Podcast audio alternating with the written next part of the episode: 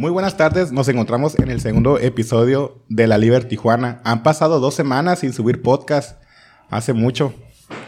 Pero ya estamos de regreso por aquí. El día de hoy me encuentro con dos invitados muy especiales para mí. Mi, mi, amigo Arturo, el que me estaba preguntando un montón de cosas la vez pasada. ¿Cómo estás, Arturo? Bien, aquí andamos, ya sabes. Qué bueno que viniste, gracias por haber venido, más que nada.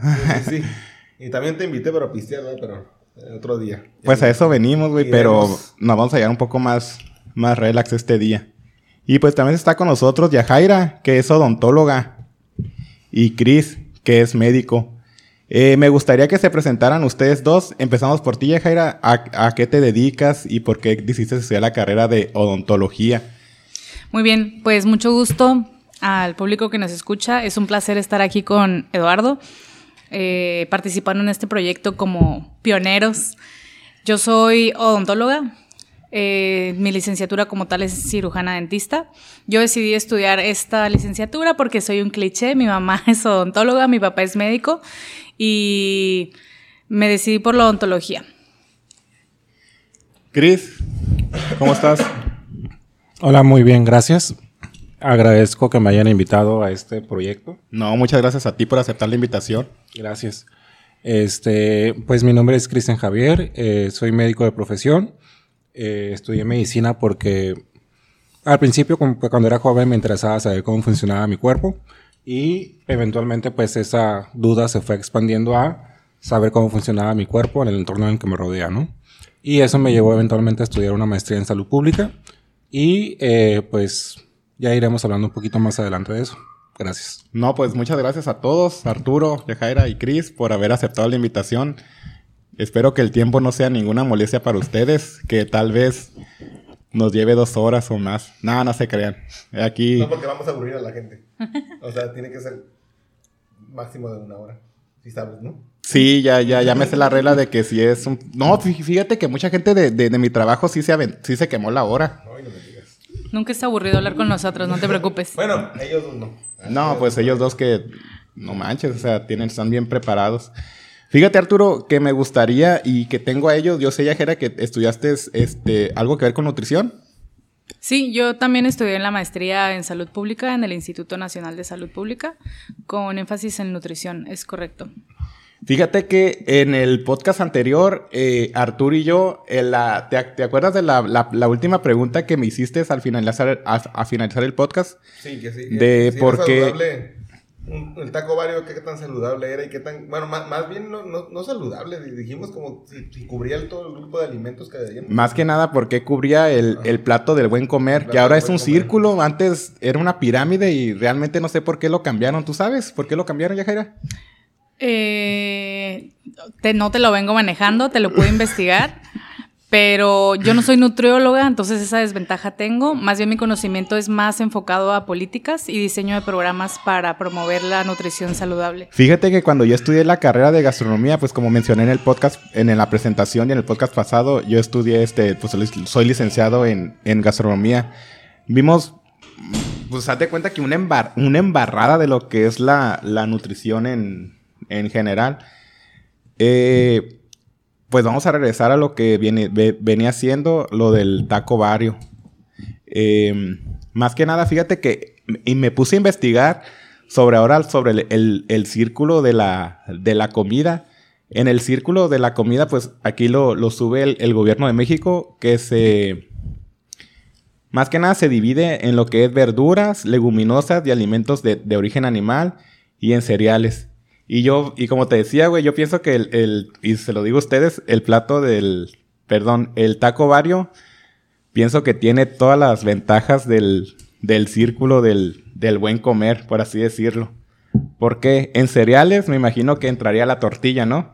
Sí, de hecho entra la tortilla dentro de los cereales. Estoy de acuerdo, sí escuché el capítulo pasado. Qué bueno que lo escuchaste, muchísimas gracias. Me encantó y sí estoy de acuerdo. Yo apoyo la teoría, incluso lo he platicado con Cristian fuera de este podcast anteriormente, que es parte de un alimento completo, porque nos encantan los tacos varios. Entonces, ah, se excede a veces en cuanto a tengo un cereal que es la tortilla, le agrego el cereal que es el arroz eh, tengo frijol, que es la leguminosa, eh, tengo la proteína que le decidas poner y hasta le puedes poner la verdura, que es el pico de gallo, ¿no? Entonces, sí. Definitivamente es Yo creo que hasta las salsas y todo entrarían ahí, pues más que nada es, es este, pues alimento ¿Qué, qué, qué, qué- machacado. ¿Qué, qué proporciona la salsa aparte de vitamina C? ¿Qué, o sea, el- Sabor, Ah, no. verduras, fibra, Sí, fibra. Ah, ok. eso era mi- sodio. No, es que realmente no sé. Realmente no, no lo sé.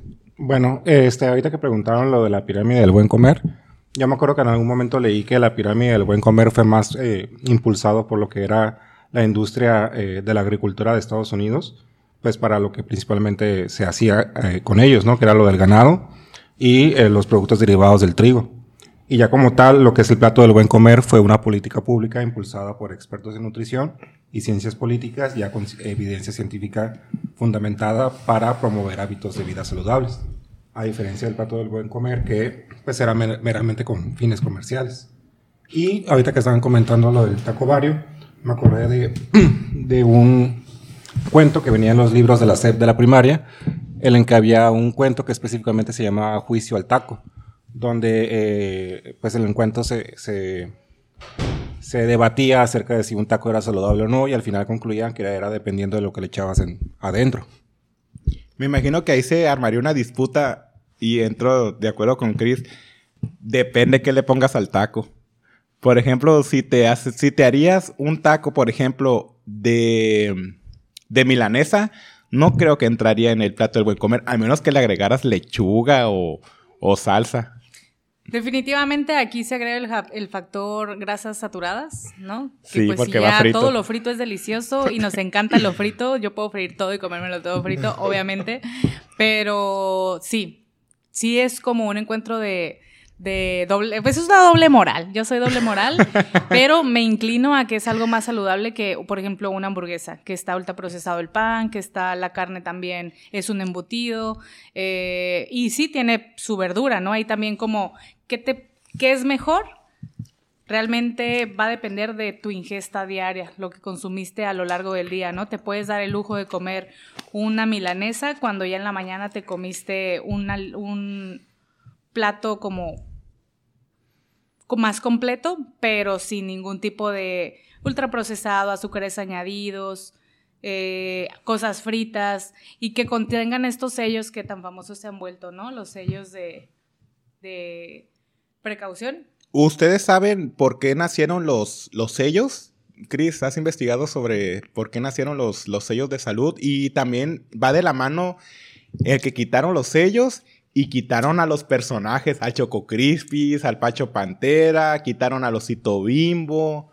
Sí, de hecho, los sellos de advertencia, eh, hay una NOM, ahorita te la investigo exactamente cuál es. Hubo toda una capacitación por parte del Instituto Nacional de Salud Pública, el Centro de Investigación en Nutrición Poblacional.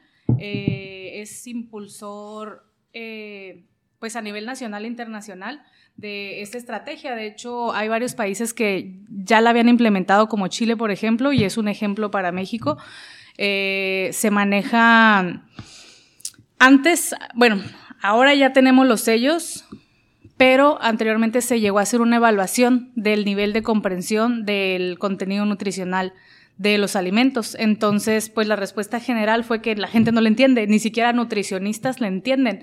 Entonces, se buscó una manera que fuera como más intuitiva para la población, pues como parte de política pública, invitarles eh, a, no que se eduquen, no que eh, aprendan a leer la tabla, sino que vean los sellos de advertencia. Y sobre todo está diseñado para los niños.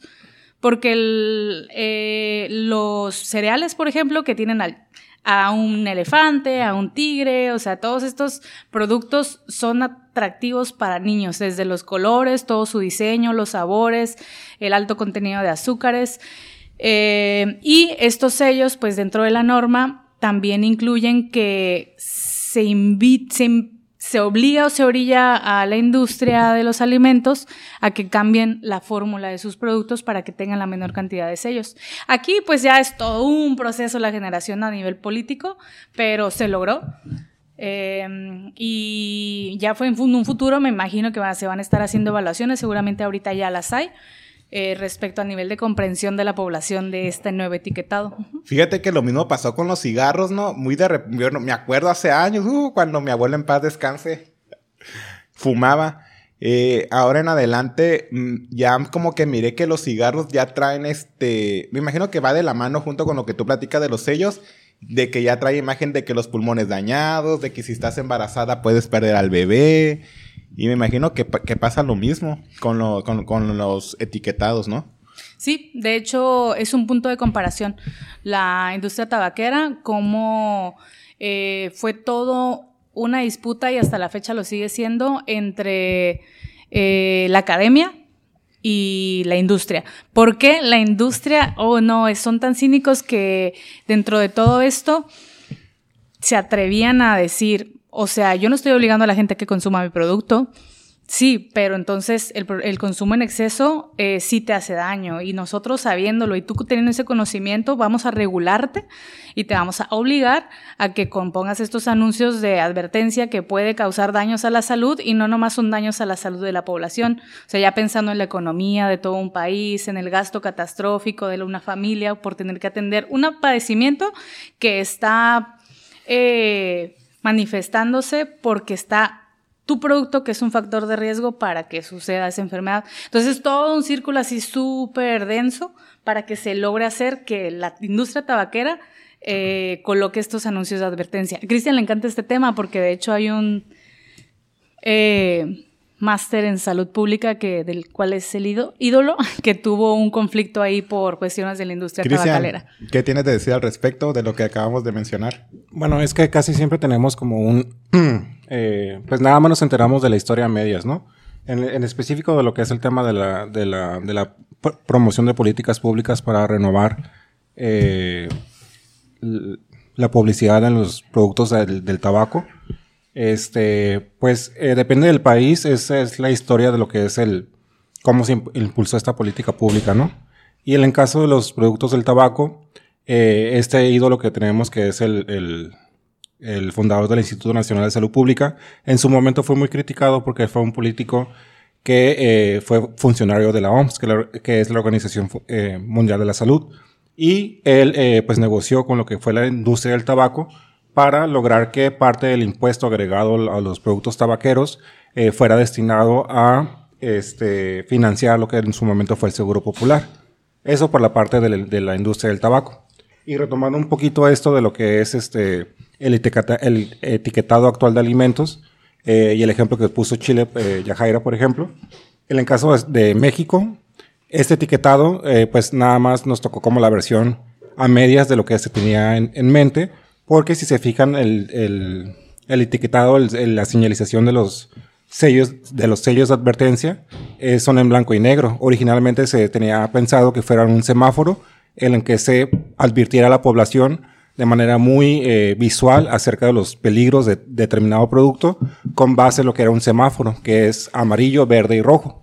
Y este tipo de, eh, de eh, estrategias fueron bloqueadas por parte de la industria y solamente se logró poner etiquetados en blanco y negro. Porque nuevamente pues el cabildeo de, las, de la industria pues impidió que esto se llevara a cabo como se, se había pensado en un principio, por ejemplo. Entonces, más que nada, esto se podría denominar como algo político para lo de los etiquetados y todo eso. Porque fíjate, bueno, nosotros estamos en, en Tijuana y en Estados Unidos yo sé que son súper, súper piquis con ese tema de la salud. O sea, ya... bueno, pues ahí hay un balance con el sistema de salud en Estados Unidos. Muchos dicen que es muy bueno, pero sí es bueno, pero está demasiado caro. Entonces, ¿qué tienen al respecto? Bueno, si, si, ponamos, si tomamos en consideración la cantidad de dinero que se le invierte con los resultados obtenidos, el sistema de salud de Estados Unidos es de los peores porque es de los que más se les invierte y de los que menos resultados obtienen. Eh, pero eh, algunas de las políticas bien impulsadas, por ejemplo, es el impuesto agregado a los industrios de la, a los productos tabacaleros. Allá, ¿cuánto te cuesta una cajetilla de cigarros? Te cuesta alrededor de 10, eh, 15 dólares y aquí en, aquí en México te cuesta alrededor de 70 pesos. Porque precisamente aquí en México hubo muchas, eh, eh, pues se paró, se frenó mucho de lo que fue del, del- el impuesto agregado a los para... ajá, al, al tabaco para adquirir estos productos. Por ejemplo, en Europa, pues una cajetilla te cuesta como 20 euros.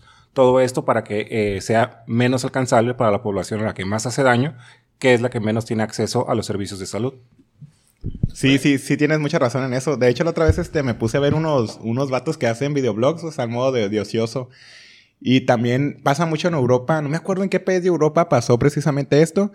También va de la mano con el tabaco, el alcohol. Un, un 6 de alcohol te viene costando en unos 20 euros. Me imagino que, como lo, como lo comparte Cristian, eh, lo hacen para que la gente no esté gastando en, en, pues, ahora sí se puede decir, drogas, drogas, este... Legales. Legales, ajá, exactamente, gracias Arturo. Drogas legales. Por ejemplo, ahora fui a acompañar a unos compañeros del trabajo a, literal, vaya la redundancia, los acompañé al 7-Eleven a comprar una cajetilla de cigarros. Y una cajetilla de cigarros este, en Estados Unidos te viene costando unos 12 dólares, más el impuesto que le agregan te viene costando casi 15 bolas. Y aquí, sí es cierto, en México yo cuando fumaba, ahorita ya dejé de fumar, este, te cuesta pues unos, ¿qué? Una caja de Malboro 14, ¿qué te viene costando? ¿Unos 50, 60 pesos? 67. Ah, ¿la vez fumas o qué? No fumo, pero es. Cuando voy al 7-Eleven soy muy chismoso. 75, 67, ¿no? 45, depende de la gama de...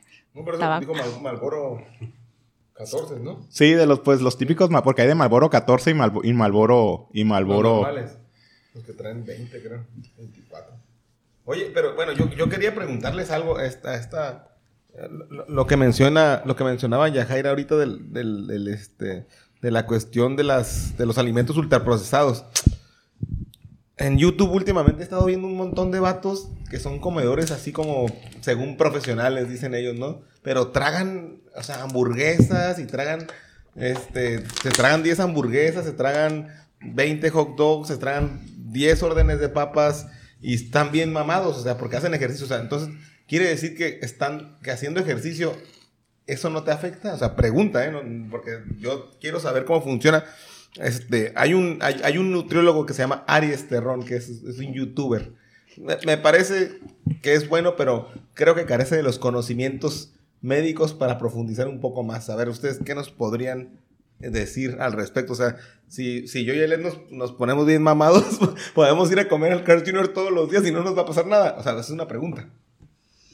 Pues es que sí tiene sus consecuencias, definitivamente el consumir eh, grasas saturadas en exceso, no todo en exceso es malo, pero también está por la contraparte en cómo es que tú acumulas grasa, ¿no? O sea, y todo es un cálculo matemático, si lo quieres ver así, pero al mismo tiempo hay muchos factores involucrados, ¿no? No es nada más como que consumí 100 calorías, eh, quemé, entre comillas, 100 calorías haciendo ejercicio y ya voy a estar bien. ¿Por qué? Pues porque a nivel celular y a nivel de eh, arterial, por ejemplo, pues empieza a haber una acumulación en las paredes de esta grasa y pues ahí empieza el problema, ¿no? Hay, hay incluso densidades diferentes de colesterol que se que puede, o sea, una, un, un, si tú te comes un filete de salmón, tal vez va a contener cierto grado de colesterol, pero si te comes un, un ultraprocesado, va a tener un colesterol distinto. Ah, entonces, al final de cuentas, pues sí se va a notar. El exceso siempre va a ser, eh, va a tener efectos negativos, pero a la larga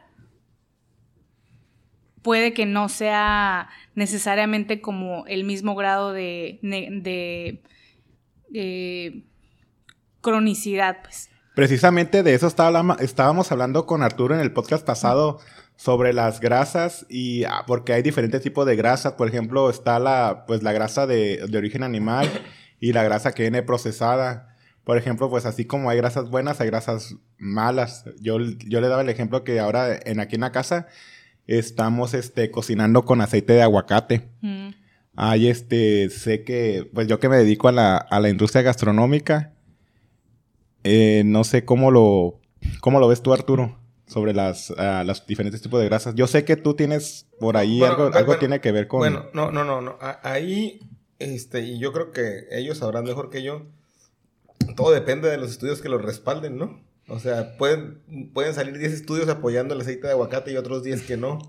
Y, y, y bueno, ellos saben que la ciencia es muy manipulable, ¿no? O sea, ¿cómo ven eso ustedes? Ay, ¿Qué, es- qué- es- qué tipo de aceite realmente? Coco, aguacate, aceituna. Fíjate que tocaste un tema muy sensible sobre el sobre si la ciencia realmente nos dirá la verdad o las mentiras. No sé ustedes desde su punto de vista médico. Bueno, es que hace mucho tiempo se hablaba de que los sartenes de teflón o, lo- o los, los- Sí, sí me acuerdo. que no, no eran cancerígenos y, man- y- y se ha demostrado últimamente que, la- que manipularon la evidencia.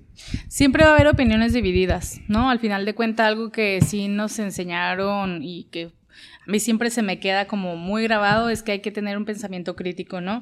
Siempre que vas a tener una opinión, no es no solamente tu opinión. ¿En qué le estás basando? ¿En Wikipedia? ¿En algún artículo científico? ¿En lo que dijo mi abuela? En un TikTok, exacto. En un reel de. Exactamente. Entonces, claro que. eh, depende también de la posición en la que estés para que la gente te crea. Así como mencionabas a este nutriólogo Aries Terrón, que no lo conozco, pero como él, hay muchos influencers que toman un papel, se vuelven populares entre la población y la población les escucha. Algo que ha pasado muy recientemente es el boom, por ejemplo, de la dieta keto. Está muy de moda lo de lo keto. Fíjate que la otra vez, bueno, pues de repente voy a hacer compras con mi esposa ahí al otro lado. Y en Walmart hay un stand lleno de keto. O sea, ¿qué pedo con lo keto? ¿Qué es keto? Me gustaría escuchar la opinión de, de Chris. ¿Qué es keto? Pues como casi todas las modas, eh, eh, son modas recicladas, no es nada nuevo. La dieta keto empezó con la dieta Atkins, hace creo que fue en los noventas. La dieta keto es muy, eh, pues si se puede considerar efectiva para bajar de peso con un elevado costo para el organismo, debido a que se baja pe- peso porque se empiezan a quemar ácidos grasos, que eh, parte del producto del metabolismo es la generación de radicales libres. Los radicales libres es producto de la de ya bastante complejos. eh, Ahí necesitaríamos invitar a un experto en bioquímica.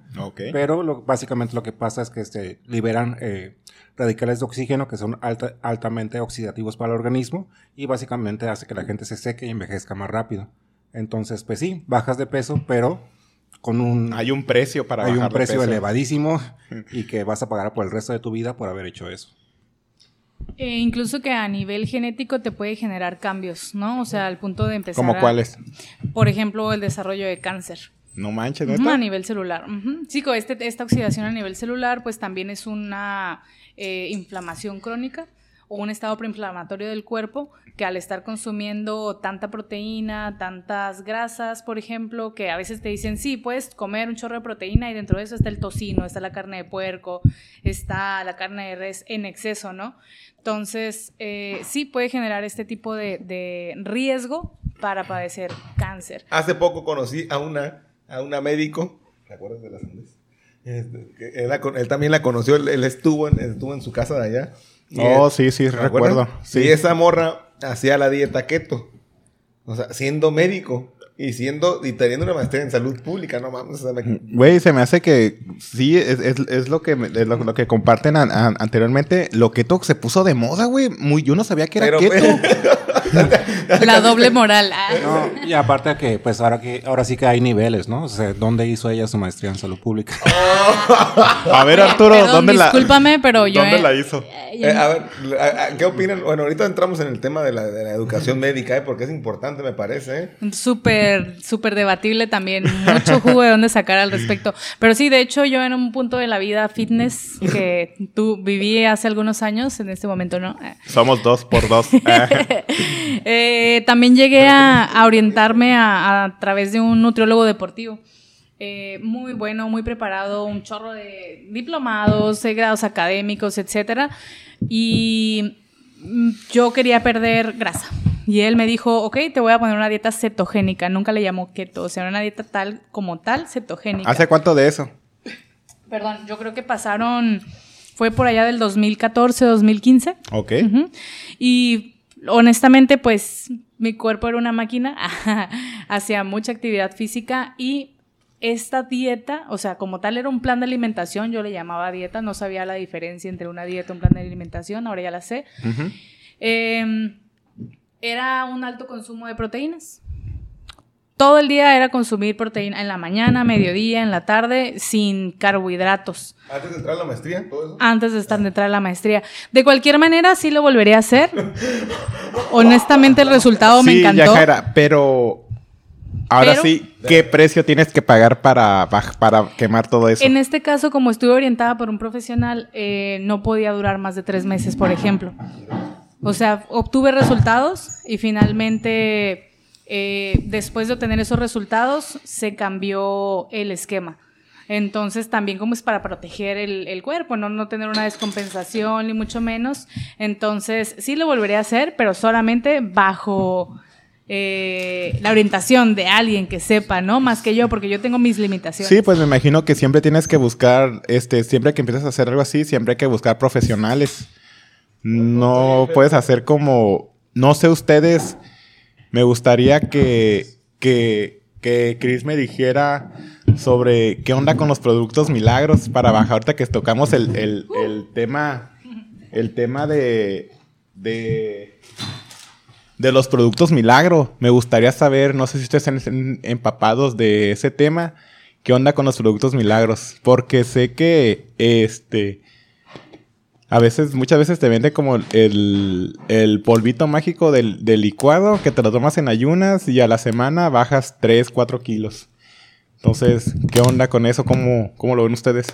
No, completamente en contra. Eh, cualquier decisión para bajar de peso debe ser de forma saludable, orientada por un profesional muy ex- experto en su área, porque muchas veces, lamentablemente, incluso los que estudiamos eh, una profesión de la salud, no estamos capacitados para orientar a alguien en el campo de la nutrición. Es algo que estábamos platicando hace rato sobre los profesionales de la salud. El hecho de ser médico no te da una autoridad eh, ética para realmente orientar a un paciente si no estudiaste algún grado específico en eso. Los productos milagro casi siempre tienen un elevado costo para el metabolismo. La gran mayoría son eh, a costa de elevar el metabolismo del organismo y esto tiene un costo específico para órganos eh, blancos, se dice, que pueden ser el hígado o el riñón específicamente. Y en mi caso específicamente conozco pues varias personas lamentablemente, siempre me viene a la mente una amiga de una amiga que este que falleció porque quería bajar de peso para su boda y empezó a tomar eh, productos termogénicos y pues lamentablemente generó falla renal y falleció. De hecho, ese caso en particular fue bastante sonado en el hospital donde yo trabajaba. Lamentablemente era una residente médica como tal que estaba pues bajo estrés, mucho estrés, estaba de su residencia, la boda, ya no hay cuestiones personales que yo vaya a compartir al respecto porque no las conozco, pero fue una combinación, una, combinación de, de farmacéuticos y de estos productos milagro aparte del consumo de cafeína, no descanso y una serie de cosas, ¿no? Ya eso como que lo llevó al extremo. Pero aún así, yo también estoy en contra de estos productos milagro, pero lo que promueven también es el consumo, o sea, la parte positiva de alguna manera, cuando se usan como de manera un poco más responsable, es que también promueven una mejor alimentación. O sea, no nada más es tómate este polvito, que te tomas este polvito, pero vas a dejar de consumir pan, vas a dejar de consumir sodas, vas a dejar de consumir eh, em, Chucherías. Ajá, chucherías, todo esto. Entonces, tiene su contraparte, ¿no? Sí puede tener un beneficio en la población, pero tiene un costo. Yo le digo los productos milagros porque les digo que me acuerdo hace muchísimos años, les comparto, toda mi vida he estado así, me han visto y toda mi vida he estado pues obeso. No puedo decir que estoy gordo porque ya entro en, un- en un nivel de obesidad. Por dos. Eh, recuerdo que te estoy hablando de hace más como de 15 años. Todos los que estamos aquí. Mi mamá siempre intentó que yo bajara de peso, güey. Machín, güey. Entonces recuerdo que me llevó con un nutriólogo cuando vivía allá en Los Cabos, en San José del Cabo precisamente. Me llevaba con una nutrióloga que me daba la dieta y me, me acuerdo que me daba chochos, güey. Eran como unas pastillas. Pero el problema... ¿no? El problema de esas pastillas me empezó a, a subir la presión, güey. Me empezó. Ahorita me gustaría, Chris, si sabes, me gustaría saber el por qué me subía la presión. Entonces, en aquellos tiempos yo creo que tenía como unos 10, 17, 18 años, no, no recuerdo ahorita. El punto es que esas, mi mamá me llevó porque pues, estaba bien gordo. Más de lo que estoy ahorita, yo creo. Eh, y te digo que fuimos con esa nutrióloga, güey, y me recetaba, aparte que pues les, les, digo, me daba la dieta, me daba pastillas, güey, y esas pastillas me acuerdo que me ponían bien mal, güey, de repente en la noche me empecé a sentir mal, güey. Los síntomas que yo sé, y sí es cierto, güey, que te, empecé a que te empezaba a subir la presión es que era dolor de cabeza, que dolor de ojos, que dolor en no sé dónde y así. Entonces, a raíz de eso, dejé de... Mi mamá me dejó de llevar y me acuerdo que fuimos con un, este, con un cardiólogo. En aquellos tiempos yo tenía ISTE. Aquí creo que les dicen ISTECALI o no sé cómo se... Son diferentes. Ahorita me, me, me, me cuentan eso, por favor. ¿Qué diferencia hay entre el ISTECALI y el ISTE? hay, hay una frase bien curada que dice... Fui al ISTE donde entraste y no saliste. no sé si dice la verdad o mentira. No sé. No, pues y, regresando les digo que, que, me acuerdo que mi mamá me, ya pues después de eso fuimos al ISTE y sí salí hipertenso en esos tiempos. O sea, no manches, un morro de 18, 19 años con hipertensión. A la verga. Sí, sí, sí te da como que para... como para que te dé un infarto. Chris. Fueron, varias preguntas en relación a por qué se te subió la presión. Me quedo corto en los conocimientos. Eh, me imagino ¿Te puedo explicar?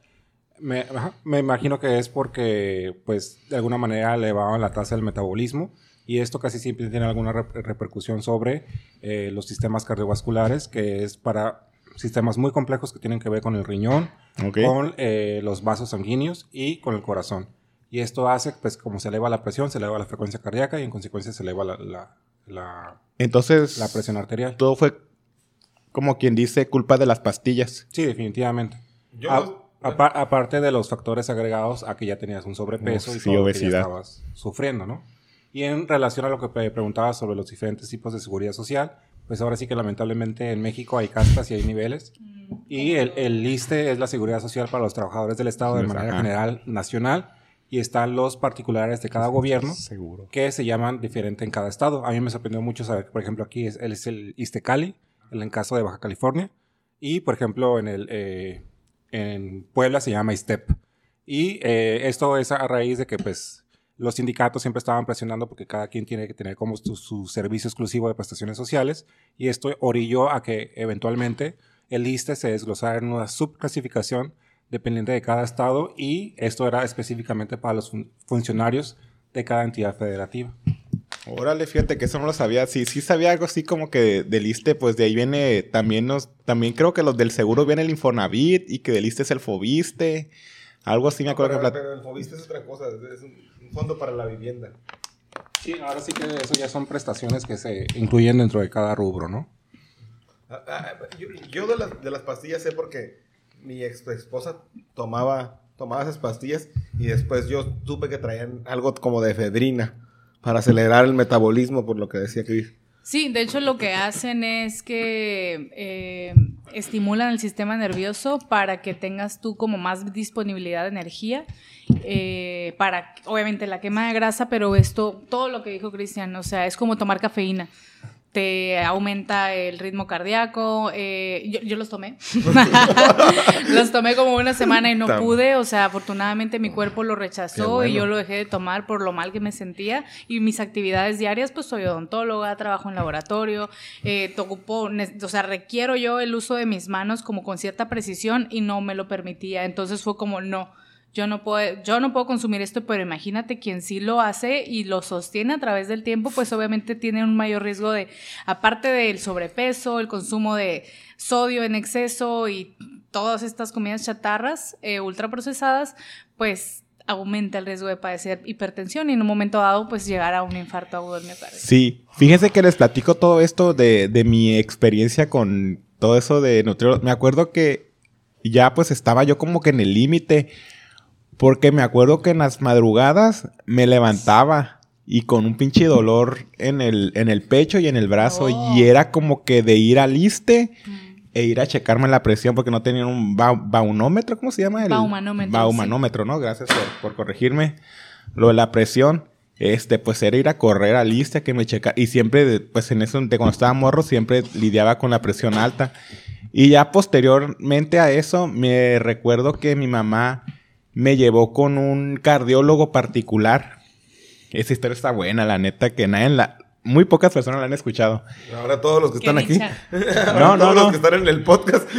Antes de que pierda el, tren de pensamiento, eh, te recomendaría fuertemente que volvieras a ir a un cardiólogo y te hicieran un ecocardiograma, porque como mencionábamos hace rato, estas consecuencias son en el largo plazo y ah, valdría la pena ver los, los, eh, las consecuencias que esto tuviera. Fíjate que ahorita Necesito resaltar como la toma nerviosa de su bebida de Eduardo cuando le dieron su recomendación.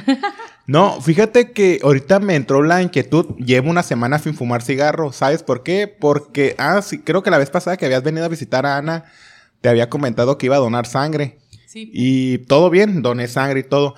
Pero la presión me salió bien alta, me salió en 170. Bestia. Eso en valores médicos, Cris. ¿Qué quiere decir? Exceso. Peligro. Bueno. Yo sé, y, y, le pregunté a la, pues a la señora que está en las donaciones de sangre, le, le pregunté, oye, ¿qué onda? ¿No me voy a morir? ¿O qué chingado? Le dije yo acá. Eventualmente sí, todo. Pues estás muriendo. Pero tienes un mayor riesgo de que sea pronto. Pero una vez, bueno, yo fui al médico y yo siempre soy ultra extremista en esto. O sea, yo casi siempre estoy muriendo. Tengo, he tenido como 30 veces SIDA, como 20 veces cáncer, como 80 mil veces diabetes. O sea, un chingo de enfermedades. Soy hipocondríaco. Ah, este. Y entonces, por eso, a lo mejor por eso estudio todo esto. Pero yo una vez le pregunté a un médico y dijo, no, usted no se preocupe, aquí ha venido gente con 300 y todo, está muy bien. O sea, el vato, el vato como que quiso, no sé si relajarme o, o, este, o no se toma muy en serio la presión, pero dice que, que hay gente que con 300 anda muy normal por su vida. Se normaliza. Sí, lamentablemente en la carrera no se enfatiza en la necesidad de educar al paciente en aspectos de la promoción de la salud y de la prevención primaria y este, nos quedamos muy cortos en la cultura de la salud pública como tal. Son materias que no le damos importancia a menos que eventualmente hagamos un posgrado en eso y pues que tiene consecuencia que perdemos oportunidades con los pacientes para concientizarlos del riesgo de tener esos hábitos para su salud. De hecho, esto que mencionas es algo bien interesante. Me acuerdo que un docente antropólogo, él cómo le encantaba así, se indignaba de... nos criticaba a nosotros como sociedad, como mexicanos, que hacemos orgías de comida. Un saludo al maestro Emanuel Orozco, si algún día nos escucha, que justamente una de las, de las indignaciones que recuerdo y que yo honestamente no he andado en el tema, es que estas instituciones como referentes nacionales e internacionales, como institutos de, cardiología, que establecen como los las, em, rangos normales, anormales eh, y pues de alto riesgo, estaban pensando en elevar el... Ahorita, por ejemplo, tu, tu presión, si está en 120-80, está normal, ¿no? Y ya los rangos que te indican que estás en riesgo o que ya padeces como tal hipertensión exceden que 130, a partir de 130 ya es el dato de alarma, 150 pues ya tienes hipertensión y los querían aumentar. O sea, como que tú tuvieras 130 sobre 90 o 130 sobre 100 y que está normal. Cuando ya se sabe pues que esto genera como un, un no sé cómo se llama, Cristian, tú nos puedes ayudar más con este término de fisiología, como un, un, no es arresto cardíaco como tal, pero pues sí un, un trauma constante sobre tu corazón, ¿no? Pues que sí te puede llevar a, generar la hipertensión y un infarto. Como tal, agudo al miocardio o un EBC, eh, e que es un evento vascular cerebral, pues que ahí hay una isquemia ¿no? O sea, eso ya es cuestiones como más técnicas, ¿no? Pero a lo que voy es que se normaliza, pues, que tú la tengas elevada, porque, ah, no pasa nada. Hay gente que llega con mil de glucosa, hay gente que llega con 300 sobre 200 de, presión y sigue así de pie. Sí, pero eso no es lo normal, pues. O sea, definitivamente que no, no está bien. Pues ya ahí entra como más la ética del profesionista que lo está trabajando. Aparte de la ética, el conocimiento, ¿no? Digo, yo no soy cardiólogo, pero últimamente he estado leyendo un poquito sobre el tema. Y dependiendo de la guía de práctica clínica que tú leas de cada país, lamentablemente nosotros le copiamos mucho a Estados Unidos y no en salud no es algo que tenemos que copiar. Eh, para Estados Unidos el umbral de la hipertensión es de 140-90, pero si te fijas en las guías canadienses o europeas te dicen que el umbral es, de 130-80, creo. Entonces, eh, dependiendo de la guía que leas, eh, te dice dónde empiezas a alarmarte. Eh, casi siempre el punto de corte para cualquier guía, es decir, más de 160-100 ya es automáticamente tratamiento para el paciente y algunas guías incluso plantean, ni siquiera tiene que ver con la cifra, tiene que ver con el paciente en lo particular y el tratamiento individual, individualizado.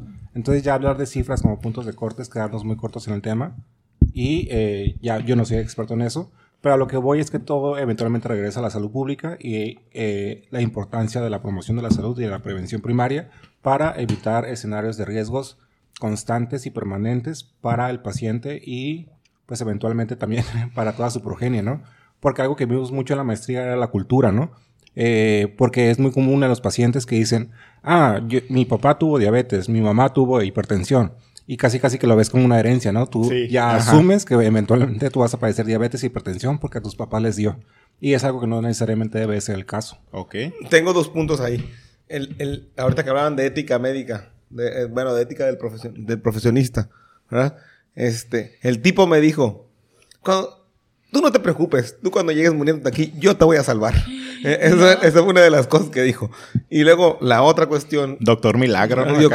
Bueno, dijo que, que, que, que, que tenía que llegar prácticamente muriendo. Me fui al, al, al- Yo tengo ISTE, porque soy empleado federal, y fui a lista de emergencias. Me han atendido muy bien. eh, tengo, ahorita me acaban de hacer exámenes de sangre, me acaban de tomar una radiografía de un costado, etcétera.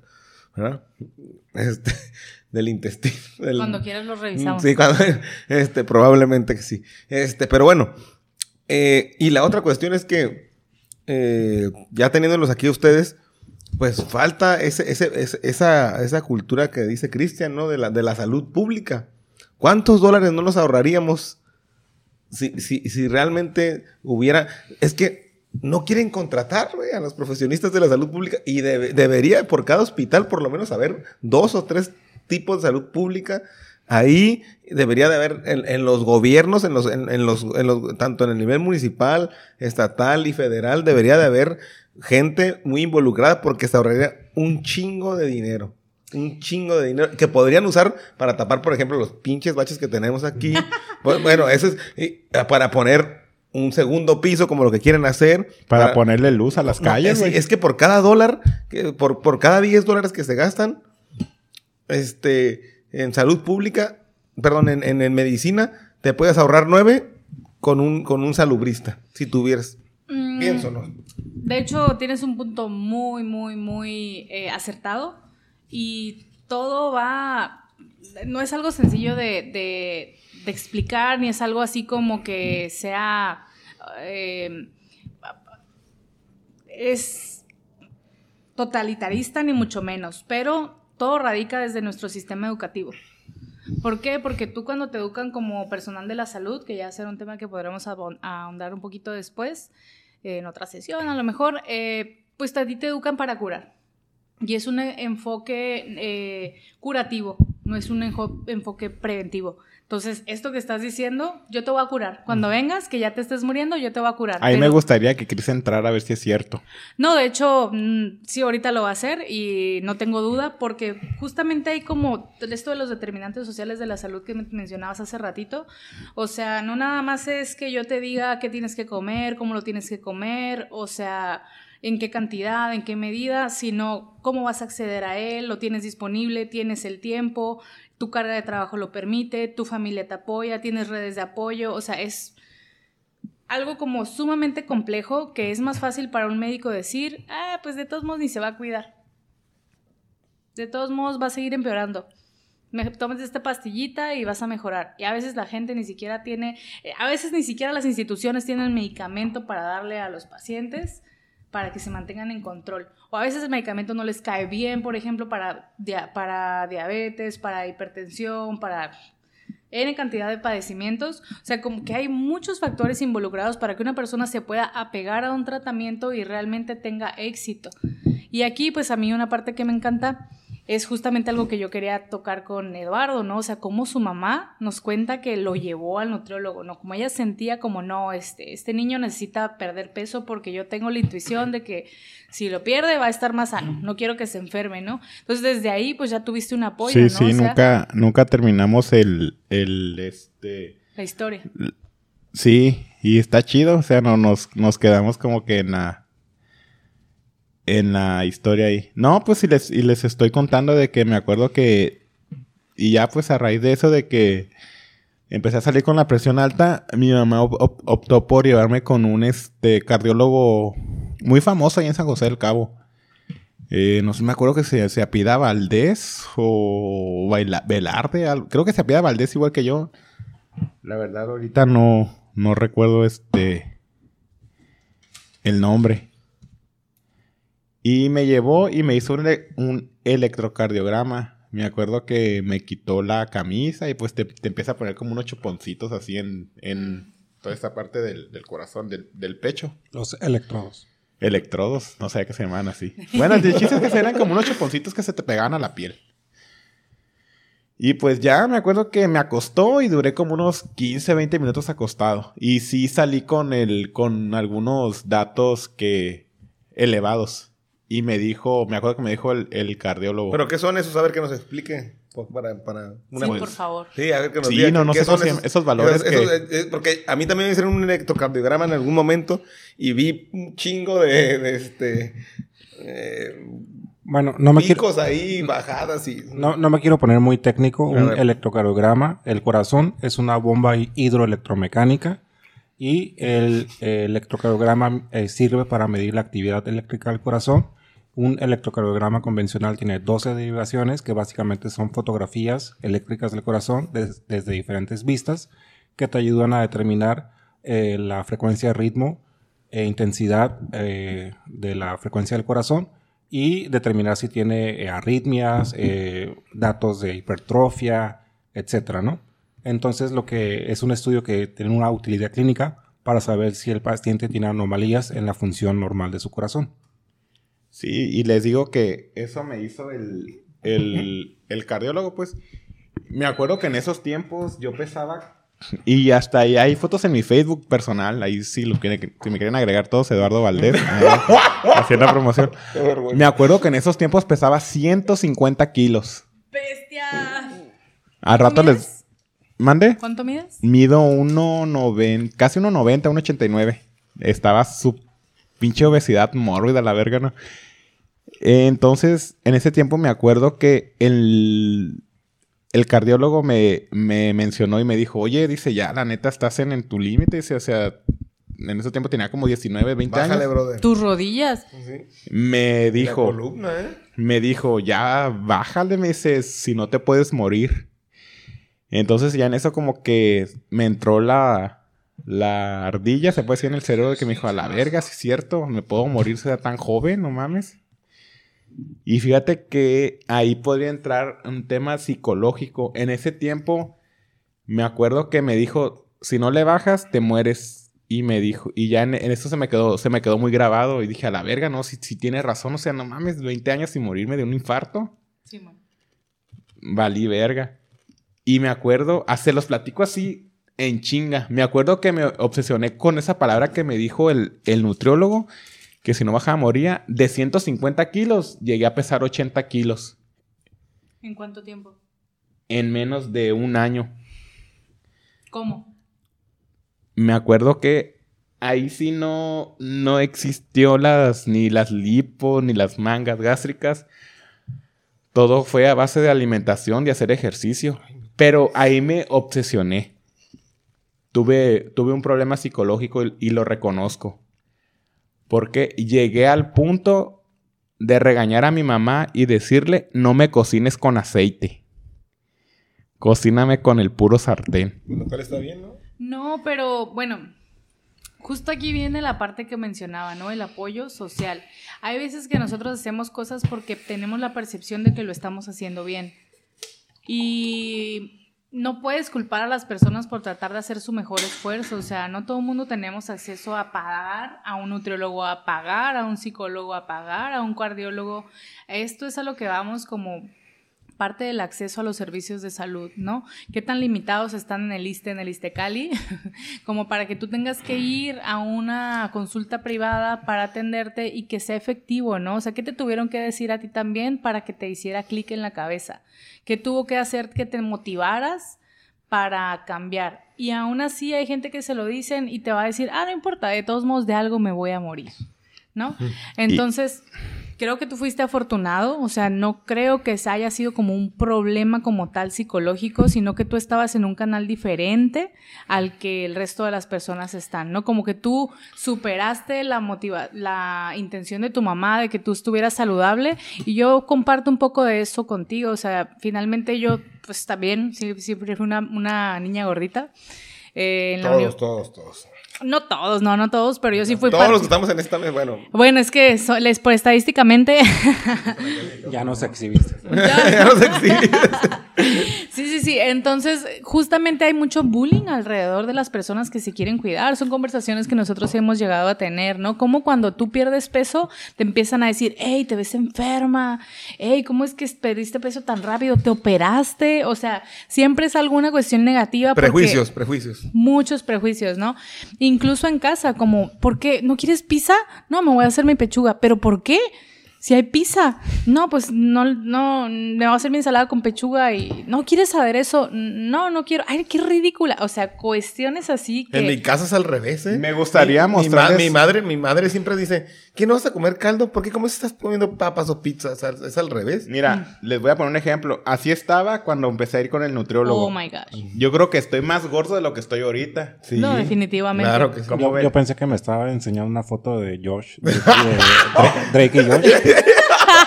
No, aguántame, Chris. Y para allá voy. Y llegué a estar calavérico de tanto que me obsesioné. Déjame, busco las fotos. Llegué a estar así. Es que no es calavérico. Finalmente es tú, yo, saludable. Pero no estás acostumbrado a verte así, y la gente tampoco está acostumbrada. Yo creo que eso ya es como un más proceso este psicológico. Pero te ve, o sea, mírate, ¿tú qué piensas? Que estaba guapo. A huevo, o sea, finalmente estamos... Guapo y saludable. Exacto. Gracias. Y sin riesgo cardiovascular. Y ahora que están muy de moda las, las operaciones bariátricas y me pongo a pensar y digo, a la verga, o sea, me gustaría estar así de nuevo. Y no sé ustedes... Por dos. Me gustaría. Entonces ya vamos a recapitular. Entonces me, regreso a, lo del nutriólogo y que me dijo que estaba gordo. Entonces, paulatinamente empecé a bajar de peso, pero de manera saludable. O sea, le exigí a mi mamá que, me, que no me cocinara con aceite, que siempre en mis comidas me cocinara con arroz integral. Me gustaría, verga, hasta yo creo que hasta hice sufrir a mi jefa. me acuerdo. De hecho, no sé si el tiempo nos alcance para eso, pero también nosotros tenemos, tiempo y no sé ustedes cómo anden de tiempo. Ahorita llevamos 52 minutos. Si quieren extenderse, nos extendemos, no hay pedo. Puedes cortarlo en dos, ¿no? Mientras no. haya cheve. Ah, mientras haya cheve. Güey, ahí tenemos como un 50 de cheve. Tú date, date, date, no hay pedo. No vamos a partir nada, güey. Nos vamos a ir de largo a la verga. El que quiera escuchar este podcast largo, Sí, de hecho nosotros tenemos como nuestra historia en cuanto a el cuidado de nuestra salud nutricional. No, pues y déjame termino, te digo, me obsesioné tanto. Me, fíjate que Cuéntanos. Me hubiera gustado haber recibido ayuda psicológica en, en esa transición que tuve. Porque nunca llegué a ni, a, la bulimia ni a la anorexia. Nunca llegué a eso, gracias al creador. Nunca llegué a eso. Pero sí me ponía bien mamón. O sea, no tomaba soda, no fumaba, ni siquiera pisteaba. no es ponerse mamón. Lo que pasa que, como dicen ellos, normalizamos las pendejadas. Pero la sociedad se, ponía a la verga, güey. ¿Por qué no vas a tomar un vaso de soda? No, güey, es que esa madre. Llegué al punto de, de, de decir, o sea, no mames. Si me voy a. Porque yo en ese tiempo entrenaba atletismo y decía, si me voy a comer una, una, una rebanada de pizza, voy a tener que aventarme 20 vueltas corriendo. O sea, te estoy hablando de unos 20 minutos, 30 minutos de cardio. Llegué a ese punto tan, tan extremix can- tan No extremista conmigo. No es extremista, no creo que sea. ¿No? Es más consciente, pero al mismo tiempo sí puede llegar. O sea, si tú sentías una presión que. ¿Social? ¿Se puede decir? No, No, a ti mismo, más que la presión social, más bien como tú que te presionabas, que como dices tú te sentías obsesionado. Hay veces que incluso la gente que no lo hace te hace sentir como, güey, bájale, o sea, cómete una rebanada de pastel, muevo y pues no. O sea, yo no quiero, o sea, yo tengo mis días para comer así y yo me, lo puedes ver en las personas, yo me cuido, ¿no? Lo puedes ver en las personas que compiten, por ejemplo, para tener bikini, para tener este, no sé cómo se llaman todos estos concursos de fisicoculturismo. Guacha lo que te voy a mostrar. Perdón que te interrumpa. No, Aquí adelante. sí me llegué a ver enfermo. No lo sé, Rick. Tendríamos que medir tu índice de masa muscular, tendríamos que re- medir como tu, tu porcentaje de masa muscular. Pero guacha la cara, de ¿cómo la grasa. No, tenía? lo que dice Yajair es correcto. También tendría que ver tus laboratorios. Así es. Exacto, o sea, es una serie de cosas como ya más profundas, no nada más cómo te ves, sino cómo tú te sentías en ese momento. Y los parámetros objetivos. Ajá. Fíjate que a mí me gustaría verme así. Ni siento que yo que ni muy gordo ni muy flaco. A gusto. Pero pues ellos son los Puedes que- ir a la alberca y sentirte chido así sin quitándote la camiseta. El único pedo que no tengo tiempo para hacer esas actividades. Bullshit. Bullshit, como dicen los Bueno, gabachos. es que ese- ahí es un punto medio, ¿no? Porque ya estamos hablando de temas de justicia social, ¿no? ¿Quién tiene tiempo para hacer ejercicio? ¿Quién tiene tiempo para acceso a los servicios de salud? ¿Quién tuvo acceso a la educación para concientizar estos temas? O sea, vas jalando el hilo negro y pues hasta dónde vamos es a que llegar, ¿no? e- Ellos son salubristas, güey. Bueno. Y somos gordos también. Todos somos gordos, ¿no? Es que yo, yo llevo rato pensando en, en este tema que a mí me gusta mucho porque afortunadamente pues en la maestría Yajera yo llevamos una materia que a mí me gustaba mucho que es análisis comparativo de sistemas de salud y tiene que ver un poquito con el componente de la educación, ¿no? Y por ejemplo, eh, de los... Políticas y sistemas de salud. Sí, bueno, yo estoy hablando de específico. De un tema. de- de- el de- tema de Ya, Él dijo un a- tema. análisis comparativo de sistemas de salud. Eh, y a mí me sorprendía mucho que, eh, por ejemplo, el, el- el caso que me sé, ¿no? En, en Alemania, eh, la Facultad de Medicina está dentro del campus de Ciencias de la Vida y lo comparte con filosofía, ¿no? Entonces, no es como aquí que hay la Facultad de Medicina y Psicología y se queda súper corto. No, allá es, un, es toda una filosofía de vida. Entonces, eh, y incluso como se, se enseña desde antes de la, de la educación del nivel licenciatura. Allá, por ejemplo, ya no se dividen tanto las materias en, en química o física, ya es ciencias de la vida como tal. Entonces, esto ya cambia tu percepción de lo que es la- comprender los sistemas biológicos y químicos del organismo y te permite tomar mejores decisiones. Entonces, lo que voy es que eh, eh, no, no debería ser el caso de que necesites ser un experto en, en- en una licenciatura del área de la salud para que sepas cómo funciona tu cuerpo. Eso ya es un privilegio que lamentablemente hemos construido con barreras sociales. Sí, de hecho hay un caso muy interesante de Islandia. En un momento dado también una de las materias que llevamos es entornos y políticas saludables. Y a mí me tocó investigar sobre esta población. Incluso aquí salen a la luz como ciertas figuras públicas que apoyan a políticas saludables en cuanto a estilos de vida, ¿no? Ejemplo, Shakira. O sea, esa morra la ha invertido, es filántropa, fil- filan- filántropa. Sí, sí, sí, está bien. Le ha invertido a, a- en la educación de los niños, o sea, a construir en Colombia, en su país, eh, obviamente, a construir escuelas, o sea, a impulsar a, a la juventud a que tengan una mejor calidad de vida, ¿no? Desde su trinchera y desde su conocimiento y sus posibilidades.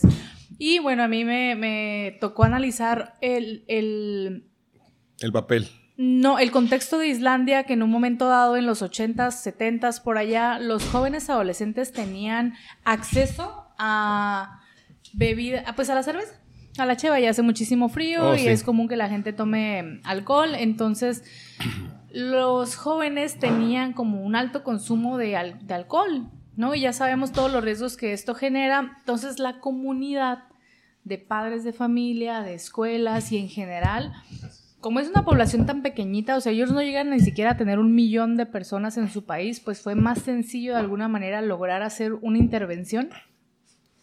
Y se les em, comenzó a, a introducir, ajá, introducir a los alumnos y, y, tanto padres de familia se hacían cargo de que los alumnos tuvieran actividades extracurriculares, estarlos cuidando, que tuvieran deporte, así como algo como el programa de Estados Unidos, pero más chido. y parte de eso también pues era como aumentar la edad de eh, legal para el consumo de, bebidas alcohólicas. Ajá. Por ejemplo, en, Alemania, como todo muy chido, pero a qué edad puedes ya tomar alcohol, ¿no? O sea, ¿a qué edad puedes tomar alcohol en Alemania o en Europa? Desde los 14, 16 años, ajá. Pero ahí ya entra como que dicen que mucho te entra como que el sistema neurológico y que las y que hay que llegar, este, hay como que una edad de madurez del, del sistema, ¿no? Del cerebro, ajá, grande. Correcto. Chris. Ahí, hay algo, me voy a salir, me voy a salir un poquito del tema. Salte, salte, Porque me gusta irme a nivel sistémico. Bueno, eh, deja, para terminar el punto, eh, el chiste es que como toda la sociedad se puso de acuerdo y todos todos los, los, grupos sociales estuvieron como apoyando a esta intervención, pues sí se logró que hubiera una mejor calidad de vida en términos generales de sus jóvenes, ¿no? Pero no se hubiera podido si nada más lo hubiera hecho la escuela. No se hubiera podido si nada más una mamá hubiera estado preocupada por su hijo. O sea, fue ya algo más del contexto, fue su ambiente. Y aquí en México, pues estamos muy, muy, muy por detrás de lograr algo como esto y como menciona Cristian, ¿no? Quienes son las personas más privilegiadas son quienes desafortunadamente el 1% de la población tienen... Serían como los fifís, ¿no? Ajá, exactamente. Tienen pues acceso a toda esta información y también a una mejor calidad de vida que les va a llevar a tener mejores oportunidades a lo largo de su vida, incluso desde que están en el vientre de su mamá. Porque la mamá ya sabe que se tienen que cuidar. Eso es, y, y uno lo nota aquí muy, este, muy claramente. Eso es comen por lo menos una fruta al día, comen verduras cuando se están tragando una, porquería, están, la mitad del plato tiene verdura y la mitad otra mitad porquería. No, pues, y salen hasta con la piel blanca, cabrón. Tú vete, vete a colinas de agua caliente. No, es que, es que la alimentación sí determina, sí determina tu, tu, tu, físico. Fisionomía, se puede decir. pueden comerse una hamburguesa, pistear, este, y no amanecen cruz, cabrón.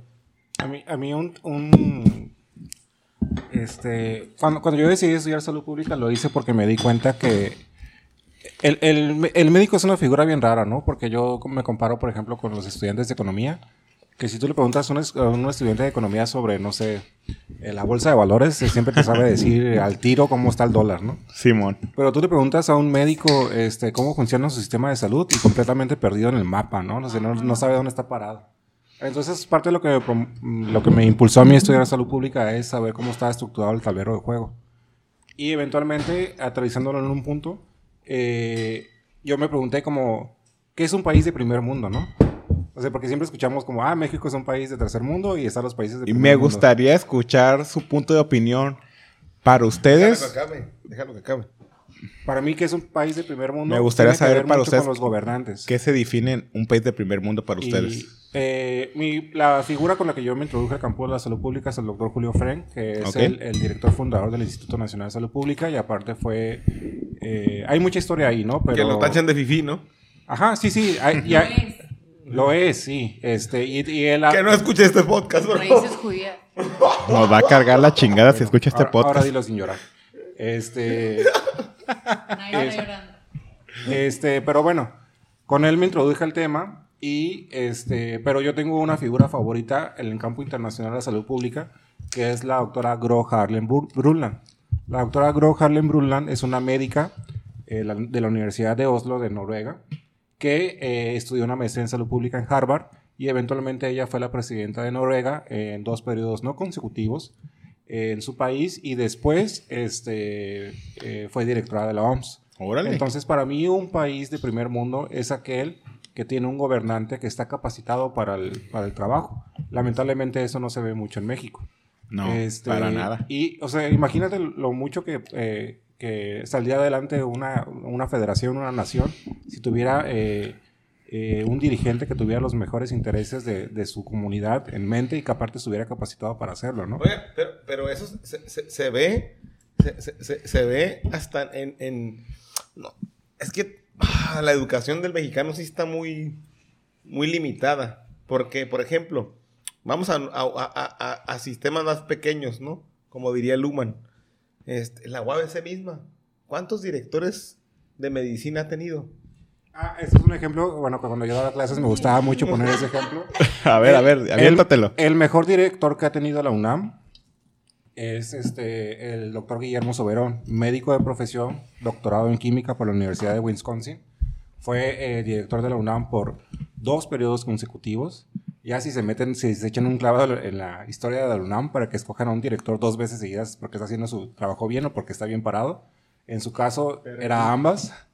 Aparte de hacer todas las reformas que hizo en la educación de la UNAM. Muy pocos, ¿no? También llevó a los Pumas a ser campeones. A la verga. Este, durante su gestión.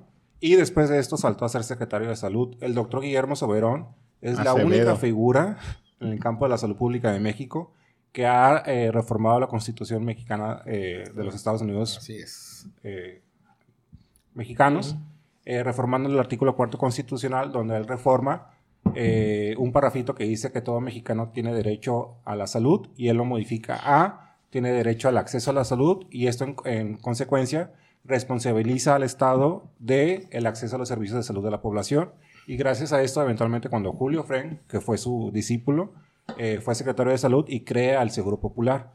Entonces, oh. este tipo de cosas cuando yo las aprendí en la maestría me causó mucha indignación que no me lo hubieran enseñado en la licenciatura. Oye, Cris, ¿y qué pedo con el Seguro Popular? Me acuerdo que estaba vigente por allá del 2000... ¿Te estoy hablando cuando estaba la, prep, la, la prepa? Fox, fue en Fox. Fue en ¿Fue en Fox? ¿Qué onda, güey? ¿Todavía, ¿Todavía, sigue vigente el, el Seguro Popular? No, o? fue de las cosas que mató, aniquiló, pulverizó Morena.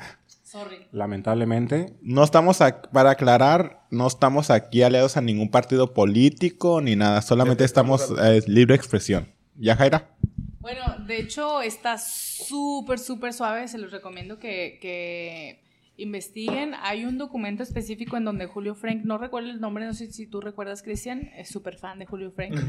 eh, en donde explica cómo fue el proceso de cabildeo con cada uno de los senadores y eh, diputados, diputados exactamente Ajá. para convencerles de por qué era positivo a Seguir con... continuar pues con la implementación del seguro popular. Obviamente pues ya se logró, pero como comenta comentamos hace rato, pero no, no, no ahondamos, pues el uso de los recursos no fue el adecuado, pero sí permitió que más personas, más porcentaje de la población tuviera acceso a los servicios de salud, ¿no? Porque a lo que decíamos hace rato, ¿cuál es la diferencia entre el ISTE y el ISTECALI? ¿Cuál es la diferencia entre el IMSS y el ISTE? Uh -huh. ¿Ok? Sí. Y la Secretaría de Salud, o sea, todos son Secretaría de Salud, pero como decía Gris hace rato, ahí existen castas. El IMSS es para traba personas, trabajadores que tienen un patrón. Exacto. Eh, y el ISTE es para trabajadores del Estado. Y ya esta definición que hizo hace rato, la, la, la diferencia. ¿Y quienes son informales? ¿Qué onda? Ahí ¿A dónde me... se dirigen? Ahí... No, pero a, a, antes de que pasemos del tema. Dime, ahí, Arturo. yo entrevisté al, al, doctor Laniado. ¿Quién es él? A ver, platícame de él. un neumólogo salobrista, docente uh, de la Mi hija tiene problemas neumólogos, a ver. Neumológicos. Eh, neumológicos, perdón. Échatela, Arturo. Eh, este, eh, es, es, un neumólogo. Bueno, para mí lo tuve que entrevistar porque estoy haciendo un libro a, a, de tuberculosis y entonces para mí es uno de los más eh, de las autoridades más respetadas en el campo reconocidas. y reconocidas, ¿verdad? Este, y Laneado me, me contaba que por lo menos cuando estaba el, el, el seguro popular, ¿verdad? atendían a gente con cáncer en el, y, y que a él le dijeron, bueno, este, agarra poquito del fondo. No, no, no. ¿Cómo voy a agarrar el fondo de ahí? Abran un fondo para tuberculosis y denme de ahí. Porque ¿cómo le voy a quitar a la gente con cáncer lo poco que tiene? Entonces lo que decía Cristian de, de, del Seguro Popular que, que, crea Frank Mora, que es este alumno de... Y, discípulo doctor Ajá, de discípulo de, so, de Soberón, ¿verdad? Eh, y Morena... Eh, Laneado se quejaba de que Morena destruyó totalmente esa estructura, o sea, que y, y, y, para mí, que, que, que, de- que- que debería de realmente haber salubristas en el gobierno que, le, que dijeran o que mencionar que para mí López Gatel ahí la John Hopkins De mi padrino no de generación no vas a estar hablando. A la verga fue el López Gatel, fue tu padrino de. Lamentablemente, yo hice las prácticas profesionales con el doctor López Gatel. ¿Y qué tal? A ver, platícame tu experiencia. El doctor López Gatel es como Anakin Skywalker de Star Wars.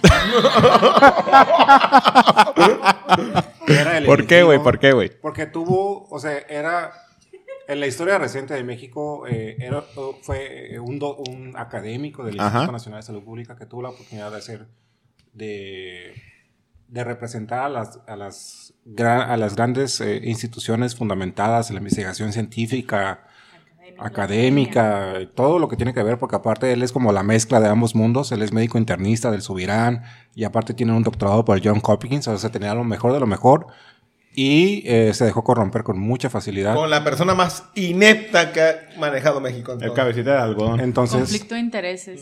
o sea, realmente Pues lo hizo por el dinero, ¿no? yo no tengo otra manera de verlo que como Anakin Skywalker, o sea, Oye, oye, este, Cristian, pero López Gatel hizo unas declaraciones muy, muy, muy, este, desagradables últimamente. O sea, que realmente hasta, hasta el tipo hacía caras como... Yo, yo pienso que él sabía que no estaba... Que no iba por la, la parte de la ciencia, Abriendo sino que- paréntesis, yo sé que Gatel fue cuando pronunció la pandemia y se la andaba viajando allá en Oaxaca, ¿no? No, no, no, no, pero, ¿No? a ver, bueno, eh, eso, es, a- sí, sí, eso es aparte, pero... no, es que no es aparte, o sea, precisamente es cuando evalúas el carácter de un dirigente, ¿no? Cuando te toca poner el ejemplo. Sí, pues yo sé que cuando, cuando pronunció la pandemia, yo sé que vato andaba en Puerto Escondido acá con su morra, ¿no? Fue más adelantada la pandemia, pero sí fue como tal, como un, pues una figura pública, ya sabes cómo somos, nos encanta criticar, como está haciendo todo esto bueno, pero también está haciendo esto mal, no, entonces todo lo que dijo no es cierto, ya no vamos a confiar en él, no es nuestra culpa, porque él se fue de vacaciones, entonces también nosotros podemos irnos. Obviamente siempre nos vamos a pegar a lo que nos conviene y todo el mundo queríamos estar fuera. Nadie queríamos estar encerrados, o sea, yo creo que fue un excelente trabajo el que hizo él. Claro que también en- entró este conflicto de intereses, Porque la es su pres- padrino, por eso. la pres- no, no, ni al caso, o sea, la presión Porque es social. tu padrino.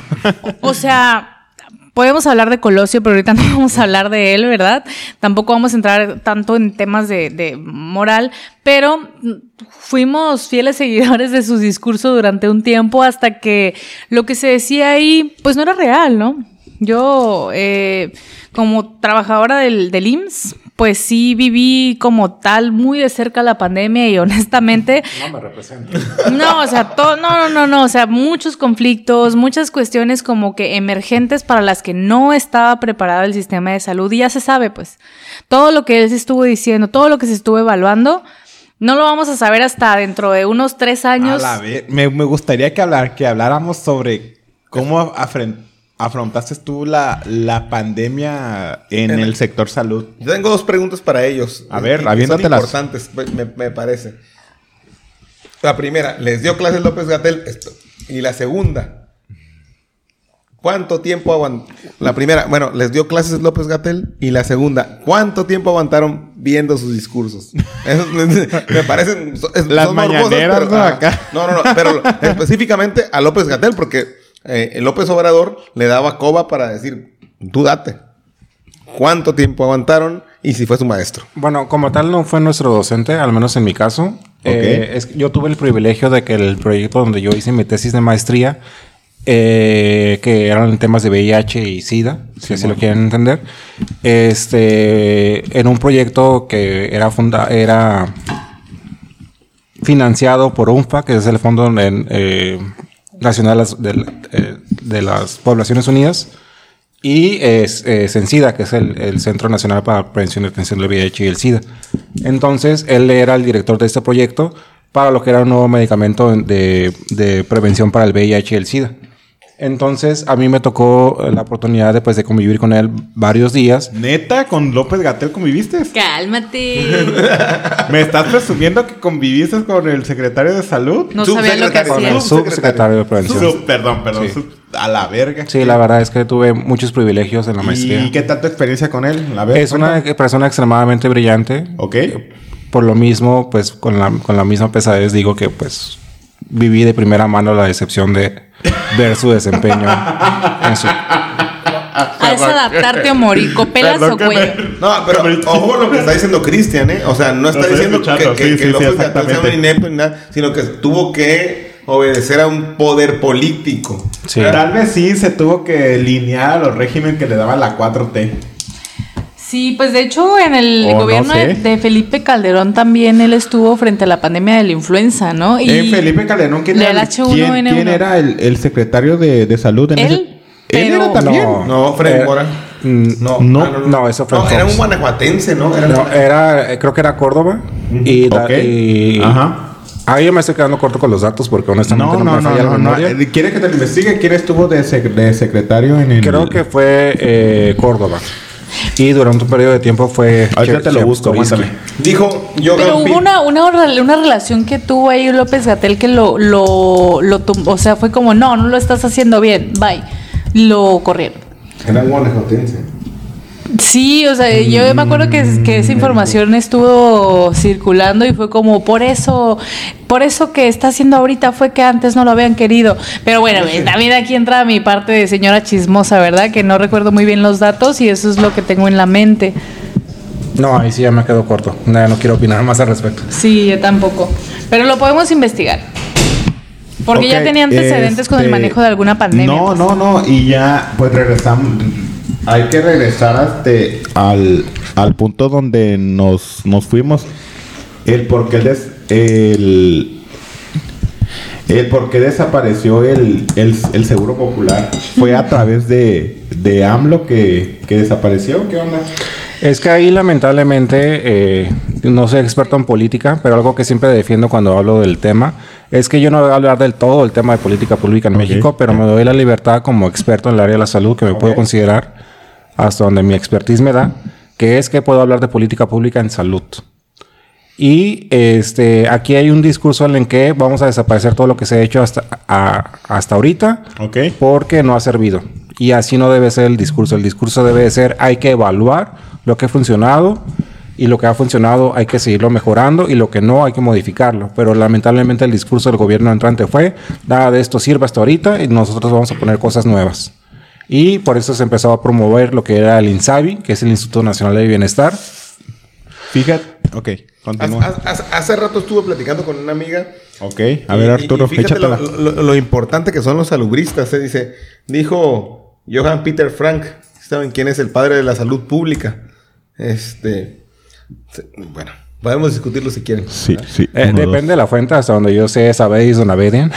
Po- podemos discutirlo, ¿eh? Podemos- Él es más considerado el padre, el padre de la calidad de la atención en salud. ¿Quién?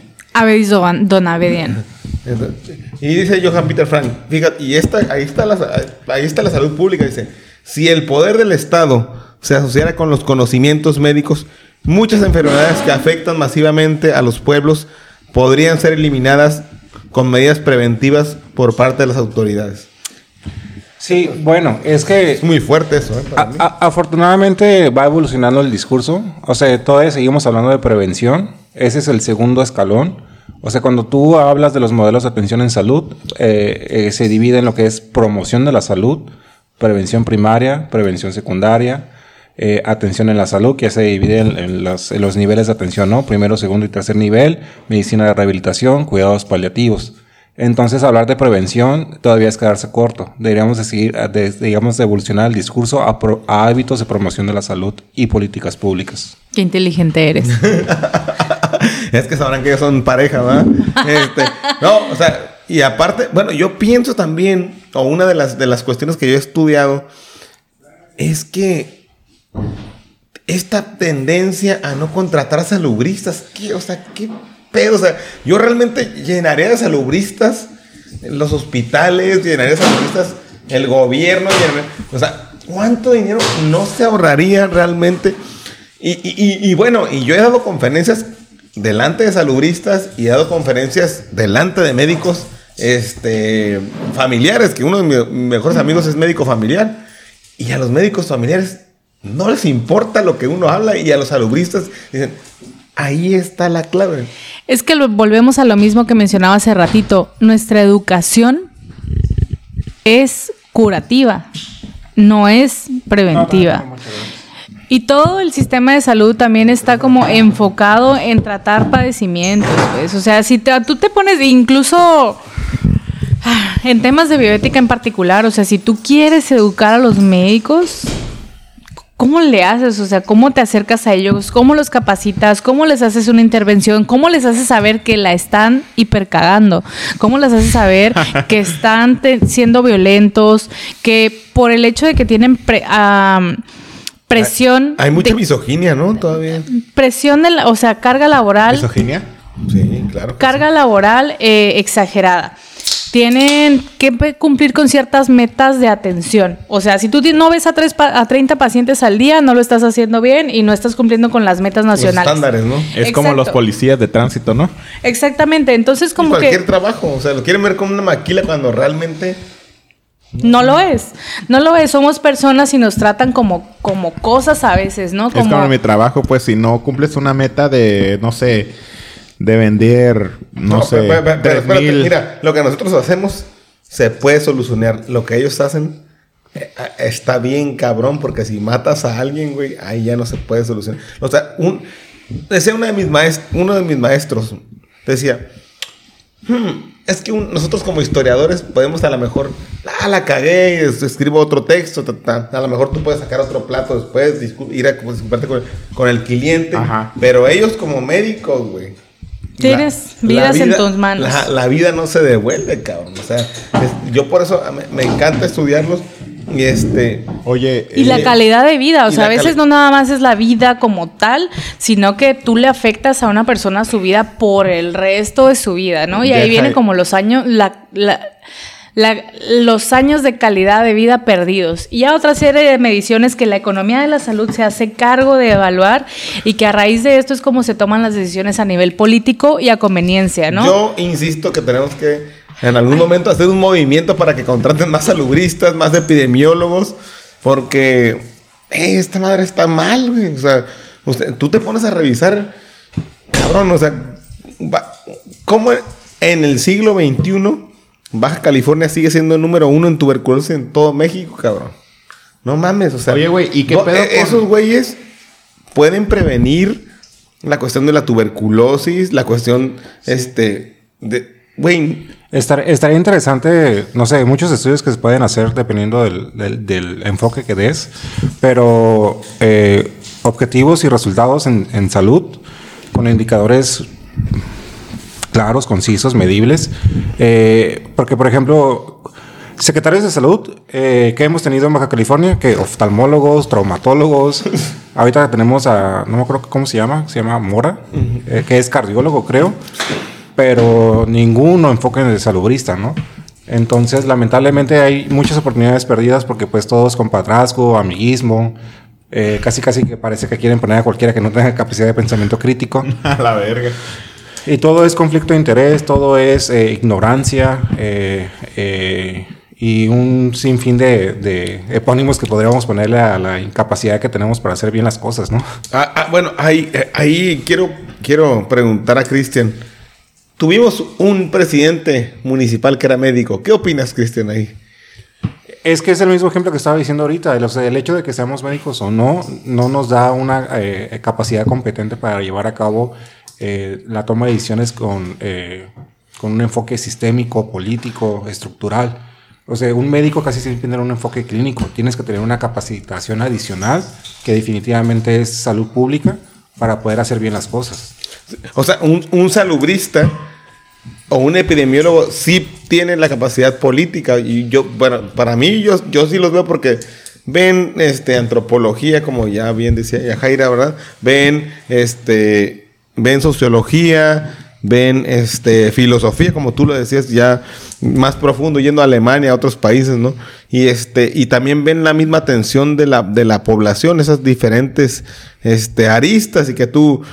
Eh, por supuesto, hiciste tu, tu tesis dices, de- sobre personas vulnerables al VIH, prostitutas, este, para más, o trabajadores sexuales, si queremos ser más políticamente correctos, pero lo que, lo que realmente este, Socialmente correcto. so- so- socialmente correctos. No, No, sí, porque, bueno, sí, porque, eh, pero, pero, pero tú cómo ves ahí, entonces, hay que tener ese, esa preparación, hay que contratar más gente con esa preparación para que realmente impacte en el gobierno. O sea, yo pienso que sí, desde lo que antes, o sea, Eliseo Ramírez, no sé si lo, si sepan que eres ustedes, ¿verdad? Ya, ya más platicado. Este, sí. Eh, eh, eh, Malo Jubera, que fueron salubristas, este, el mismo este, Barriga, fueron salubristas que estudiaron en la John Hopkins y los trajeron acá. Y a partir de, de la década de los 60, 70 más o menos, yo veo que, que va decayendo el número de salubristas que contrata el gobierno. Yo pienso que deberíamos retomar eso para poder eh, ser un país más... Eh, Es que se, se habla de una época de oro de la salud pública y todo fue precisamente cuando Guillermo Soberón era la cabeza de- del proyecto de- del sistema de salud mexicano. Y eso pues poco a poco se fue perdiendo lamentablemente. Pues es que eh, si tú lo ves en cambios de administración, hay cambios de cabecillas y de jefaturas, ¿no? Entonces se el ve... famoso dedazo, ¿no? Como le dicen. Claro, entonces lamentablemente la corrupción llega también a ese nivel, ¿no? Y muchas veces nos topamos con pared, como en cuanto a muchas cuestiones personales, particulares. Eh, por ejemplo, si tú tocas puerta en alguna institución, no tan fácilmente te la van a abrir si no te conocen, ¿no? Como, ¿y tú quién eres? ¿De dónde vienes? ¿Qué? No todo el mundo sabe qué es un instituto nacional, no todo el mundo sabe, tu- o sea, no, aquí también tenemos gente de salud pública y ellos saben de estadística. No, no, nada más es eso, ¿no? Y lamentablemente muchas escuelas que tienen este tipo de posgrados, pues tú la apuestas a los salubristas porque tienes una percepción diferente, porque estás eh, letrado, ¿no? Estás eh, educado, eh, investigas, te interesa, tu tema es, o eres historiador y te dedicas al tema de la salud y tienes esta sensibilidad, ¿no? Pero quienes están en ciertos puestos administrativos no saben ni siquiera qué está pasando, o sea, entonces... mm, Sí, podría ser un factor que pueda aportar a cambios realmente en la, en la calidad de vida de la población, mejorando su salud, pero hay muchas barreras también. Que, que recordemos que también los salub... Estados Unidos está como, estuvo como estuvo y, y casi casi erradican la tuberculosis en la década de los 50 por los salubristas, ¿eh? O sea, los salubristas fueron los que qu- quitaron el problema de la viruela, el problema de la tuberculosis, el problema este, de las enfermedades parasitarias. ¿Quiénes descubrieron este... eh, o quienes acabaron con las, mal llamadas enfermedades tropicales fueron salubristas. Con ayuda, obviamente, de laboratoristas, este, pero ¿quiénes fueron los que fueron al campo? Fueron salubristas. o ¿Quiénes obligan a las personas a que usen cinturón de seguridad? El gobierno de Estados Unidos. no, no es cierto. Fueron salubristas. sí, así es. Ya, así ya, es. ya lamentablemente, no me, acu- lamentablemente no me acuerdo quién merece el, el, eh, el concepto que, que recuerdo, que es que la salud pública no es un no es un área de la medicina, es al revés. La medicina es un área de la salud pública. Y desde ese paradigma, pues estamos cometiendo muchos errores porque creemos que es un área de, espe- de especialidad cuando realmente debiera de ser un dogma y una filosofía de ejercer la profesión y todo lo que tiene que ver con lo que es el mejor interés Y de la vida misma, ¿no? Yo Ajá, pienso. el mejor interés de la salud de la población como tal. Porque algo que me gusta mucho del discurso del doctor Julio Fren es que eh, la salud junto con la educación son los mejores eh, eh, medidores de lo que es la justicia social. Porque la justicia social es esencialmente, pues, cuánto acceso a la salud tienes y cuánto acceso a la educación tienes para ser un mejor recurso humano para la nación, ¿no? Entre mejores humanos tengas, pues la, la, la nación crece como tal. Y, y- y hay dinero. Y aparte, bueno, y qué bueno que a Julio Frank lo tildan de fifi, ¿no? Porque, pues, si no. Tiene no- varo, tiene varo el Es- vato. Es, sarca- no, es sarcasmo, es sarcasmo lo que estoy diciendo. Es, Es que, es que bueno, Fifi es quedarnos cortos. El doctor Julio Ferenc es realeza en el área de la salud. O sea, el, el- el doctor Julio Ferenc es, es hijo ¿Cómo del lo doctor definirías tú? Realeza. El doctor Julio Frank es hijo del papá que es Silvestre Frank. O sea, o sea, lo que voy es que... Es que yo tuve la oportunidad nuevamente de estar en una mesa redonda con el doctor Julio Frank. Que nada más me invitaron porque una persona no fue al último momento. Y qué, tuve la qué modesto, eh, qué modesto, Cristian, pero realmente es un. Y, y, un- y un estudiante le preguntó, doctor, ¿cómo podemos hacer lo que usted ha hecho? ¿no? Porque usted a sus 33 años estaba fundando un Instituto Nacional de Salud. Y el doctor le responde, es que no vas a poder porque yo soy de familia privilegiada. Exacto, él mismo lo reconoce, o sea. Así de, de, de mamá dijo el vato. O sea, No, yo, no, no, pero no, no pienso que fue humilde. yo porque las puedo, las tengo. No, no, no, Mm. no. Pienso A que ver. fue humilde y aparte con- congruente con su discurso de decir. ¿Por qué? A ver, Arturo, de, de decir, de- de decir, las clases privilegiadas alcanzan los mejores puestos. Las clases privilegiadas tienen el mejor acceso a la salud. Pienso que fue, fue realista. A la Como- educación. A la educación, exactamente. Ah, ibas a decir algo importante. Sí, ju- pues justo que él mismo lo, lo dijo, o sea, ¿por qué no tiene salubristas en esos puestos? Pues porque también, o sea, quien tiene un acceso, quien decidió en un momento dado hacer su posgrado, que va a acudir a hacer esfuerzos como, no voy a decir sobrehumanos, pero sí dedicarle No, sí, tiempo, son- son- la, la pienso vida. que sí, son sobrehumanos, ¿eh? La vida a tratar de cambiar una sociedad también no te paga lo suficiente. Y no todo mundo queremos vivir una vida humilde, No, no, no. pero tratando de, de, de luchar contra corriente. O sea. Ningún humano debería vivir una vida humilde, según las... Pues porque simplemente estamos aquí para... La, la ilustración lo dijo eso. La, la- la finalidad del ser humano es ser feliz. Es que ya depende de cómo definas humilde, ¿no? Este, pues, ¿qué, para ti qué es ser humilde? Yo no lo digo ya, digo ya. Me gustaría que A, entras en a- la... a mí no me gusta usar la palabra humildad porque Bueno, a todos nos gusta sentarnos afuera de un Starbucks con nuestro café de 150 pesos a ver cómo el ocaso del día. 80 pesos, bueno, no, no son 150. Bueno, tú compras el más barato, pero yo compro el más caro. Yo, Entonces, yo cuando voy a, a trabajar allá al, al otro lado, me voy a ver muy rico, ¿no? Pues yo voy al de aquí de galerías y, me- Pero- y compro de 150 pesos. Pero uso mi, mi, mi cupón de que me sale en Mad Coffee con hielo y acá me tengo la aplicación del Mad Coffee, del McDonald's en mi celular. Yo no voy al McDonald's, Y me sale al en un dólar. Es que, es que ya cada quien depende de cómo mide el privilegio, ¿no? Para, para mí privilegio es no tener que ir a Starbucks. Bueno, mira, pero te voy a decir algo. Para, para mí, un salubrista, un salubrista debería de ganar mucho más que un médico familiar. Eh, bueno, no, no, no, no tendríamos que poner más que quién, pero es el típico ejemplo que ves en redes sociales, ¿no? ¿Por qué un futbolista gana tantos millones versus un bombero, no? Güey.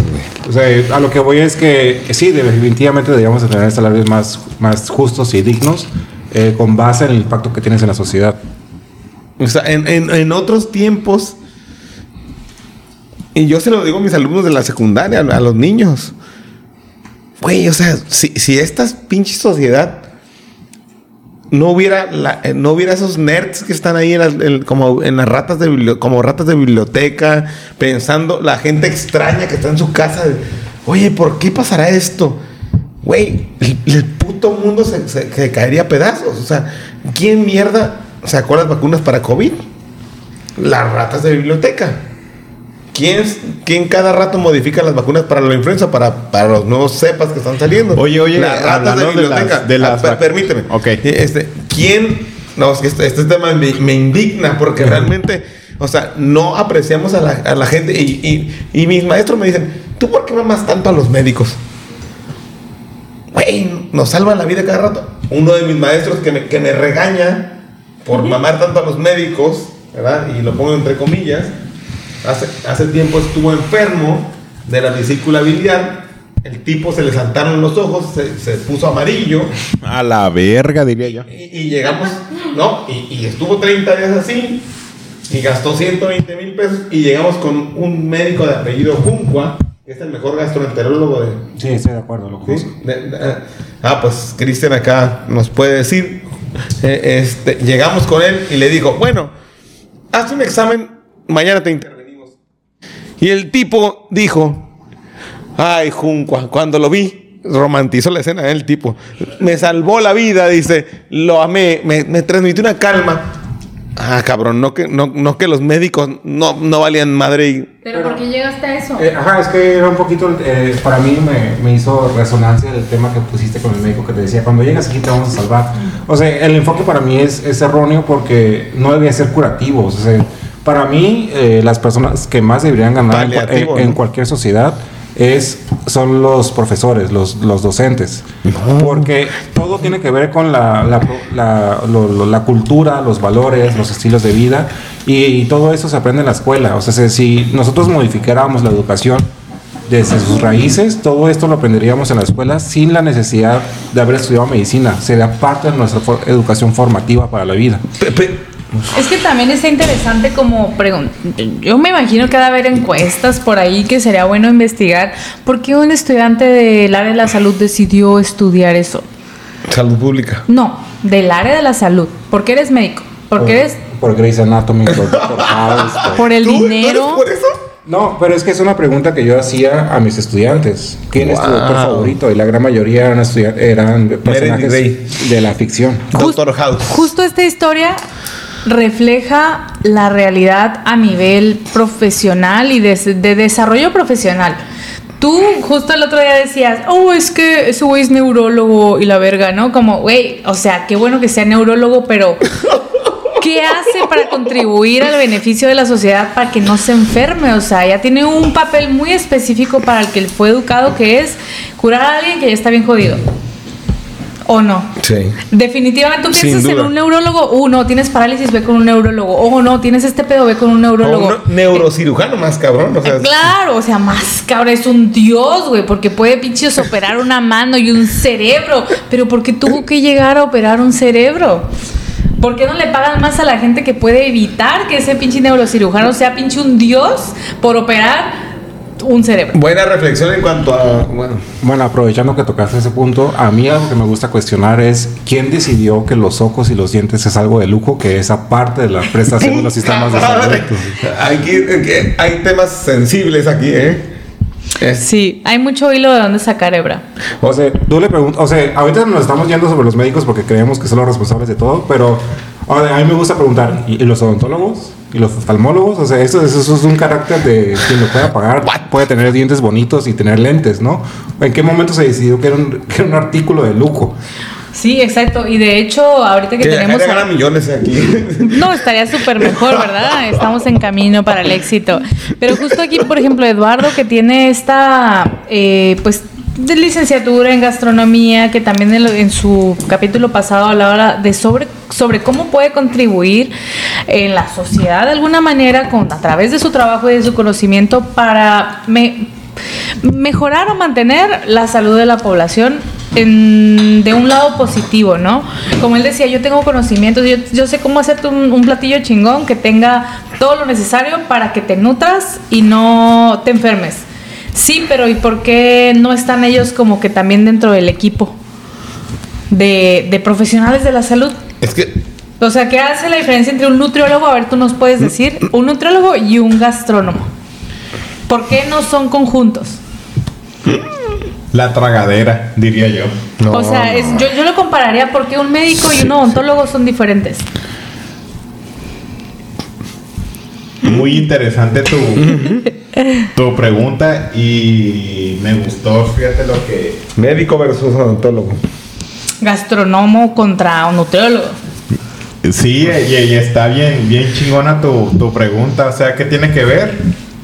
Pues es que al final de cuentas nos están educando para que De cada- una manera, ¿no? Diferente, nos están educando de...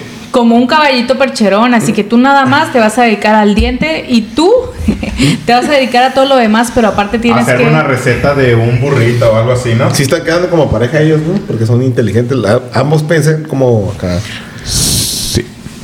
Sí, definitivamente que justo a lo que reflexionamos desde el principio, ¿no? La educación.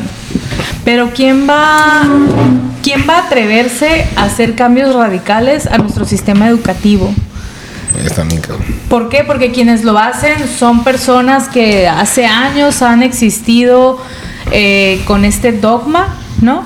Y no voltean a ver Alemania, no voltean a ver España, no voltean a ver quienes tienen ya un sistema diferente en donde todos tus profesionales de la salud saben lo mismo, todos saben lo mismo y finalmente no hay como que categorías. ¿No? No hay como que dioses. Es como si tú tienes tu, incluso hay, por ejemplo, Costa Rica tiene un sistema de salud en donde eh, hay multas o algún tipo de castigo, tendría que investigar más a fondo porque lo, lo llegamos a revisar eh, cuando hay una competencia desleal en el mercado.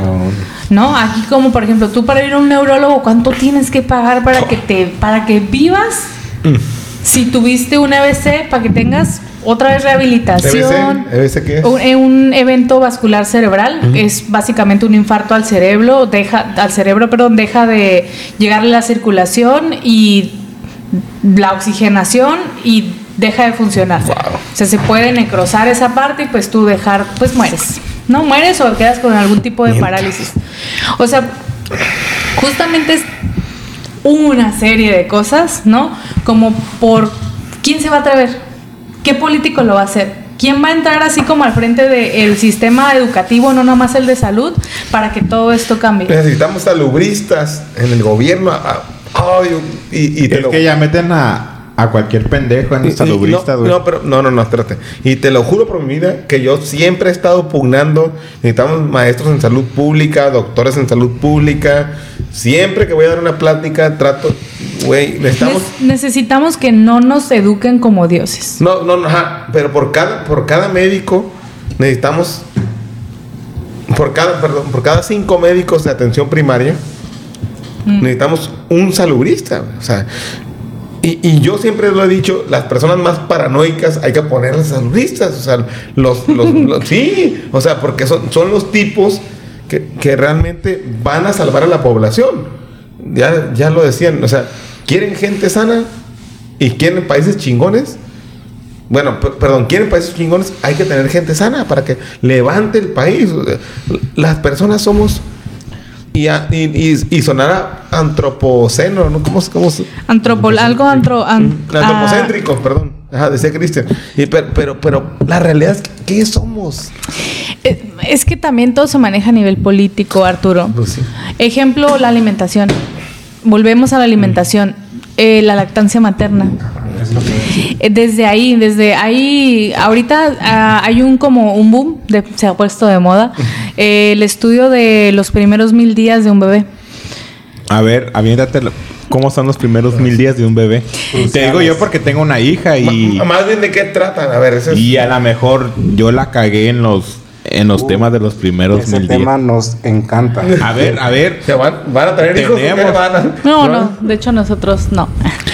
Yo tal vez, Cristiano. Eh, Me, Bueno. no me interesa si van a tener hijos o no. Me interesa los primeros mil días de un bebé.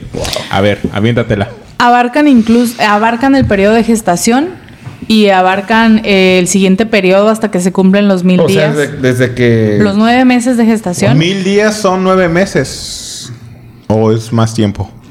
Eh, no, No, es como hasta los dos años, es me mucho parece. más tiempo. Lo que tiene Hannah, o sea, mi Tres, hija. seis, nueve, o sea, Ah, un, un- 3, 6, 9 son es un año. son como, es ca- casi a los dos años y que abarca el periodo de lactancia materna, ¿no? Que está recomendado por la OMS, que regularmente a un bebé que recién nació se, reco- eh, se recomienda que si no tiene ninguna dificultad para, para Por favor. lactar, son seis meses o contraindicación, ya sea porque prematuro, porque hubo, separación de la madre, para eso también pues hay sus madres sustitutas o Ok, nodrizas Sí, que sí, sí. Está muy de moda eso. no es que esté de moda, pero se ha empezado a priorizar, porque se ha reconocido a través de diferentes estudios como de cortes de población que dan seguimiento a niños y niñas que sí recibieron la lactancia materna ex- exclusiva, que no la recibieron durante los primeros seis meses de vida y que la continuaron hasta que la mamá y, y bebé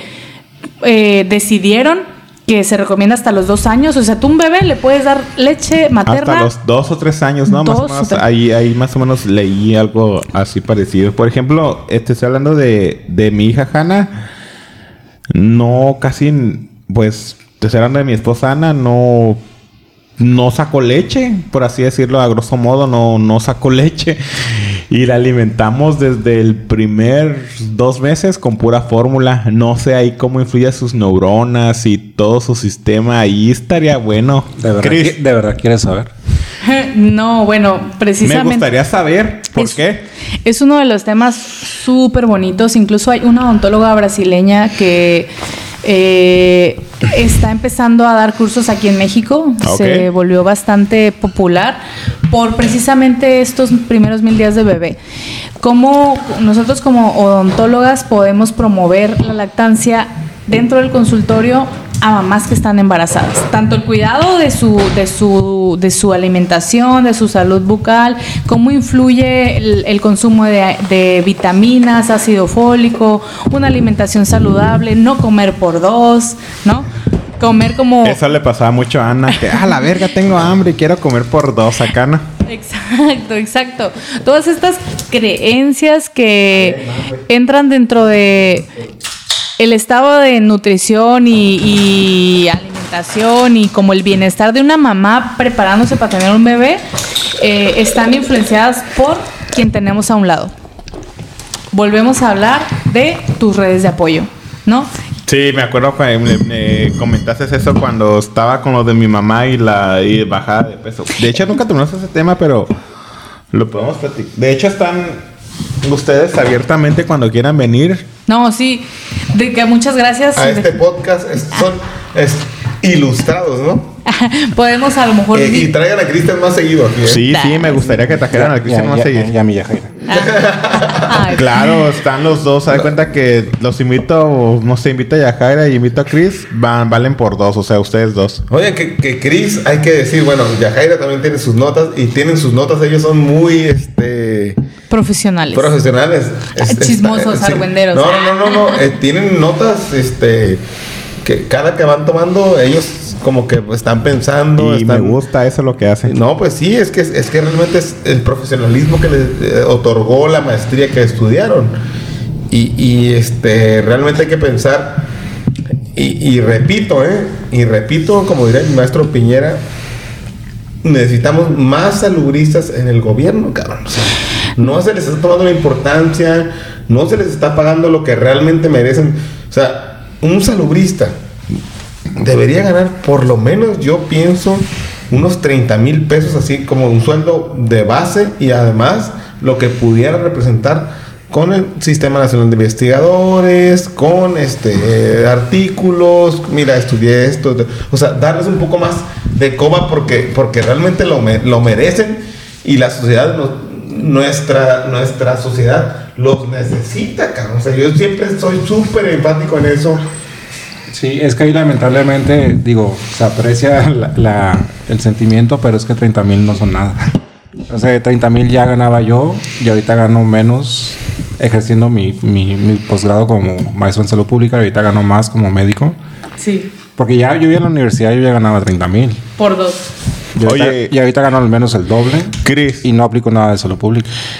No, Ya. bueno, sí lo aplicas. Sí, pero no con ese carácter tan Bueno, o de sea, alto impacto. No, no, pero tú le das un plus a tus pacientes. que, O sea, eh, eso tendría que ser tomado en cuenta. O sea, a lo que voy es que, o sea, 30 mil es, es como de, así como de, vas entrando y vas saliendo del posgrado, 30 mil así, o sea, pum. Sí y no.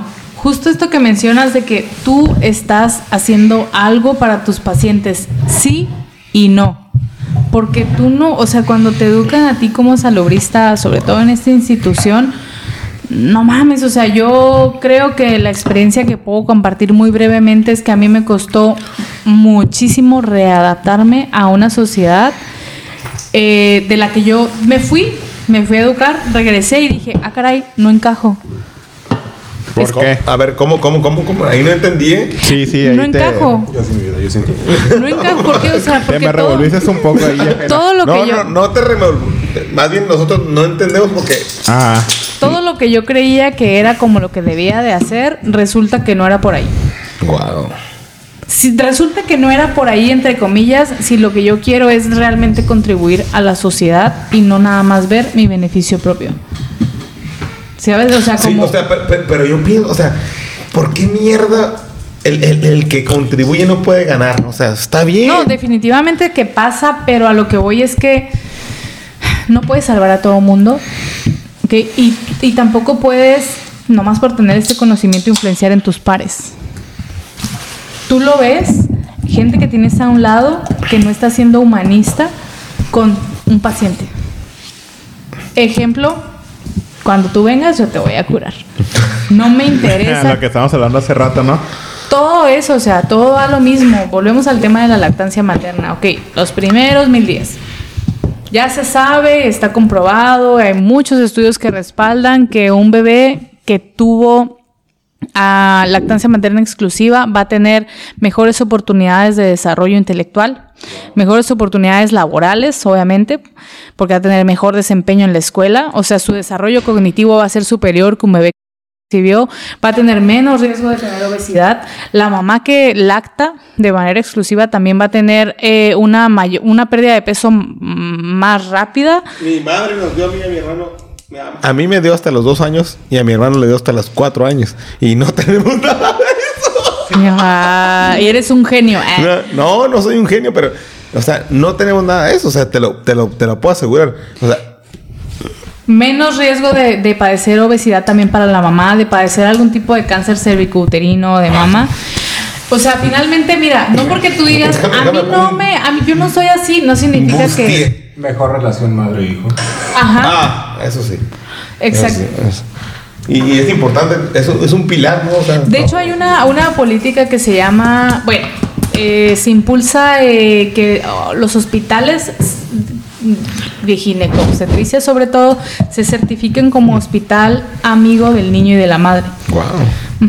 Y aquí te incluye pues una serie de cuestiones que debe cumplir el hospital, como que no se promocionen los sucedáneos o los sustitutos de la leche, de la leche materna, que no, no haya chupones o biberones en el hospital, eh, que se promueva el alojamiento conjunto madre-hijo en cuanto te nace el bebé. Contacto en el primer minuto de vida. Exacto, la ajá, el alojamiento, el alojamiento conjunto madre e hijo, que es que en cuanto nace bebé, le ponen a bebé el pecho de la mamá, que tome el calostro, que es la, pri- la, la primera hora de después del parto, la leche que se produce de la mamá, porque tiene unos nutrientes que no va a volver a producir, y aún así lo que produzca durante los primeros seis meses son, es suficiente para que un bebé pueda sobrevivir. Pero ¿qué es lo que pasa? Ah, no, es que me dijo mi abuelita que le tengo que dar agua. No, la vecina me dijo que le tengo que dar té. Es que fui al doctor y me dijo, mm, me dijo que le tengo que, no es suficiente, tengo que darle eh, fórmula. Ya hay ciertos es- eh, casos específicos en donde no es posible que se cumpla con esta lactancia materna exclusiva como fi- fisiológicamente cuestiones de salud, pero lo que más influye es tu entorno. Si tu esposo te dice, no, no, no puedes estarle dando chiche ahí en cualquier lugar. Aquí en el parque no puedes estar dando chiche. Ah, eh, hubo un caso muy especial de un, un museo donde un guardia de seguridad corrió. O sea, literal, sacó a una mujer. No me acuerdo cuál fue el museo. Y pues fue noticia Del nacional. trompo, ¿no? Acá. Creo que fue el de arte contemporáneo, algo, ¿En algo Nueva así. York o Inglaterra, No, aquí en México. ¿Oh, sí? Ah, claro, aquí en México. Por favor.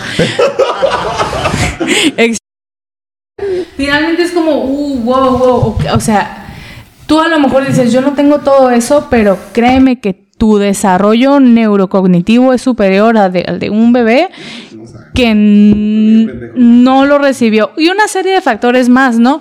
Justo Cristian un día me comentaba cuando hablábamos mucho de este tema que a mí me encantó cuando lo miré allá, allá en el instituto con las nutriólogas chidas, saludos a ellas, eh, que tenía una, una maestra docente, pediatra, doctora, no sé quién era, que le decía a las mamás, si usted quiere que su hijo esté ahí, un comentario clasista, no creo que sea correcto, pero hay veces que es como, que- ¿qué les dices a la población para que te entienda? Si no, si no pierdes peso te vas a morir.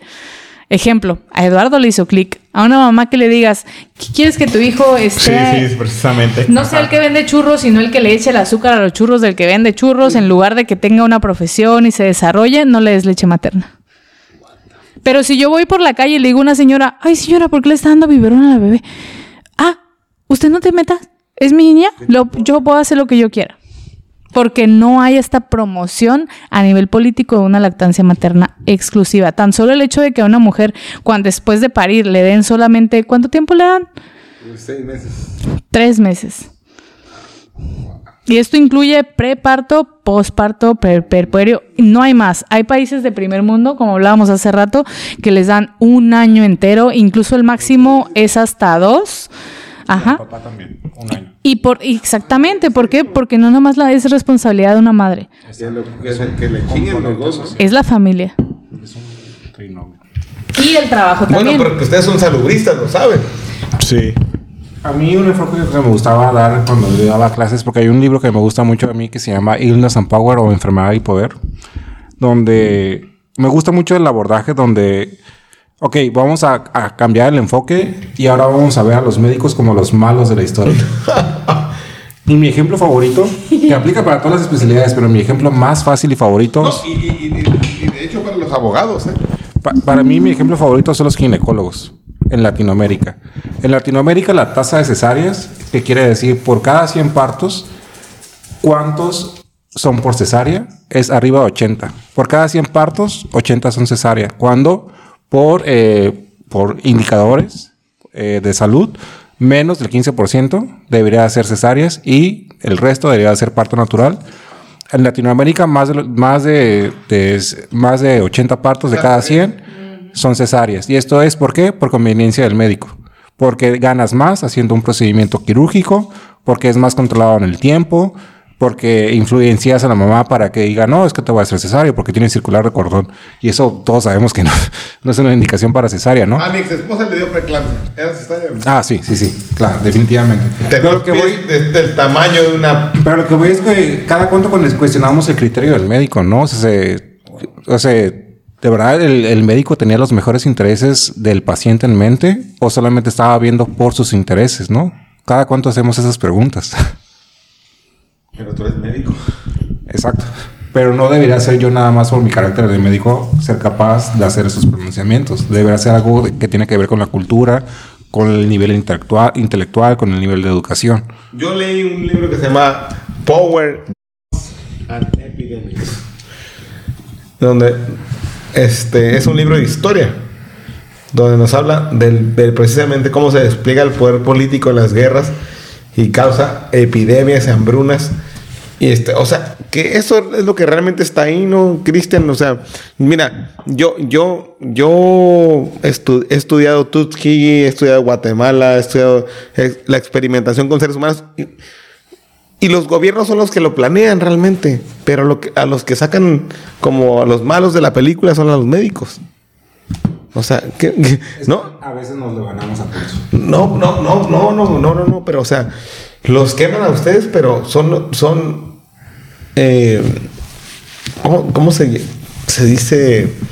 Los chivos expiatorios, o sea, córtale la cabeza a él, nosotros somos los buenos, no sabíamos lo que estaba haciendo, pero realmente se beneficia un país entero y, hay millones de, o sea, la penicilina benefició a- Es que como todo lo, lo- los- no todo, pero muchos de los avances de la ciencia siempre fue un loco. Siempre fue una persona loca que estaba haciendo algo que nadie se atrevió a hacer. Vamos a inocular. Quémenlo, quémenlo en la hoguera porque está haciendo brujería.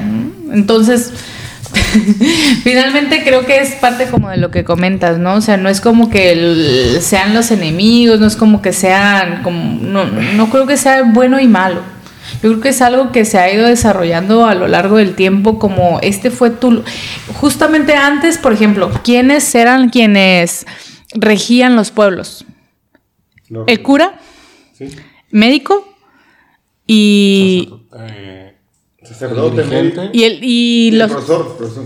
El, así, o sea, ¿quiénes eran como los que tenían este po- esta autoridad? Y, se, y esto ha prevalecido en el tiempo, ¿no? O sea, si tú eres cura, si tú eres sacerdote, tú tienes como la última palabra. Yo voy a seguir tu consejo. ¿Tú eres médico? Sí, a huevo. Tú puedes decirme lo que hacer y yo voy a confiar en ti porque tú eres quien sabe, tú estudiaste, ¿no? Y entonces eh, es un poder que se nos ha dado, pues que se le ha dado al médico, más que nada. Cristian es el médico de aquí que tenemos aquí invitado. ¿eh? Y sí, o sea, es muy evidente como la sociedad te ve, ¿no? Cuando eres médico o cuando no eres médico. To- Todo sea con nerviosismo. No, es que, o sea, bueno, y, y- y yo lo decía en, en la plática que di allá en Mexicali, ¿eh? El médico tiene. Oye, Arturo, ¿y, y, y cómo te fue el Black Academy? No, no, no. eh, Vamos a. mm, Quiero profundizar en el papel de, del médico y este. eh, eh, me parece importante para la plática. O sea, ¿cuánto poder tiene el médico sobre la vida? Eso es importante, eso es bioética. ¿eh? A mí últimamente, a, a mí, a mí me gusta irme, irme duro con los paradigmas. Porque última, eh, yo estoy en un chat de, de muchos médicos en, en el área donde trabajo. Y, y hasta le enseñé las conversaciones a Yajaira porque, porque, porque de repente decía, Nadie va a ver este podcast. es que, es que, es que los pacientes no quieren utilizar cubrebocas. Y yo, ah, ok, está bien, no quieren utilizar cubrebocas. Pero si nos queremos ir a medidas de sanitarias, ahora que concientizamos la importancia de, de los, de los vectores y chalala, ya hay evidencia que dice que no tenemos que utilizar batas blancas porque son fomites. ¿Por qué, güey? Porque, pues, o ¿Por qué? Por la manga larga, porque utilizamos relojes, joyería y porque lo ves de un paciente a otro, no nos lavamos suficiente las manos, etcétera. Y la misma gente que te dice es que hay que utilizar cubrebocas, les dices, ah, pues no, no utilices bata blanca porque es un fomite y así, cri, cri, grillos, o sea, en caso omiso, ¿no? Cada quien escucha lo que quiere. Entonces ahí me da cura porque si de verdad que tuviéramos los mejores intereses de la población en mente, ya hubiéramos dejado de utilizar la bata blanca hace mucho, pero Pero, pero hay batas blancas que son de materiales que... que- Nah. O sea, lo ideal es que utilices una filipina sin mangas y que te estés lavando las manos hasta el Wow. de paciente a paciente. ¿Qué médico lo hace? No te da el tiempo, te da hueva, no hay agua.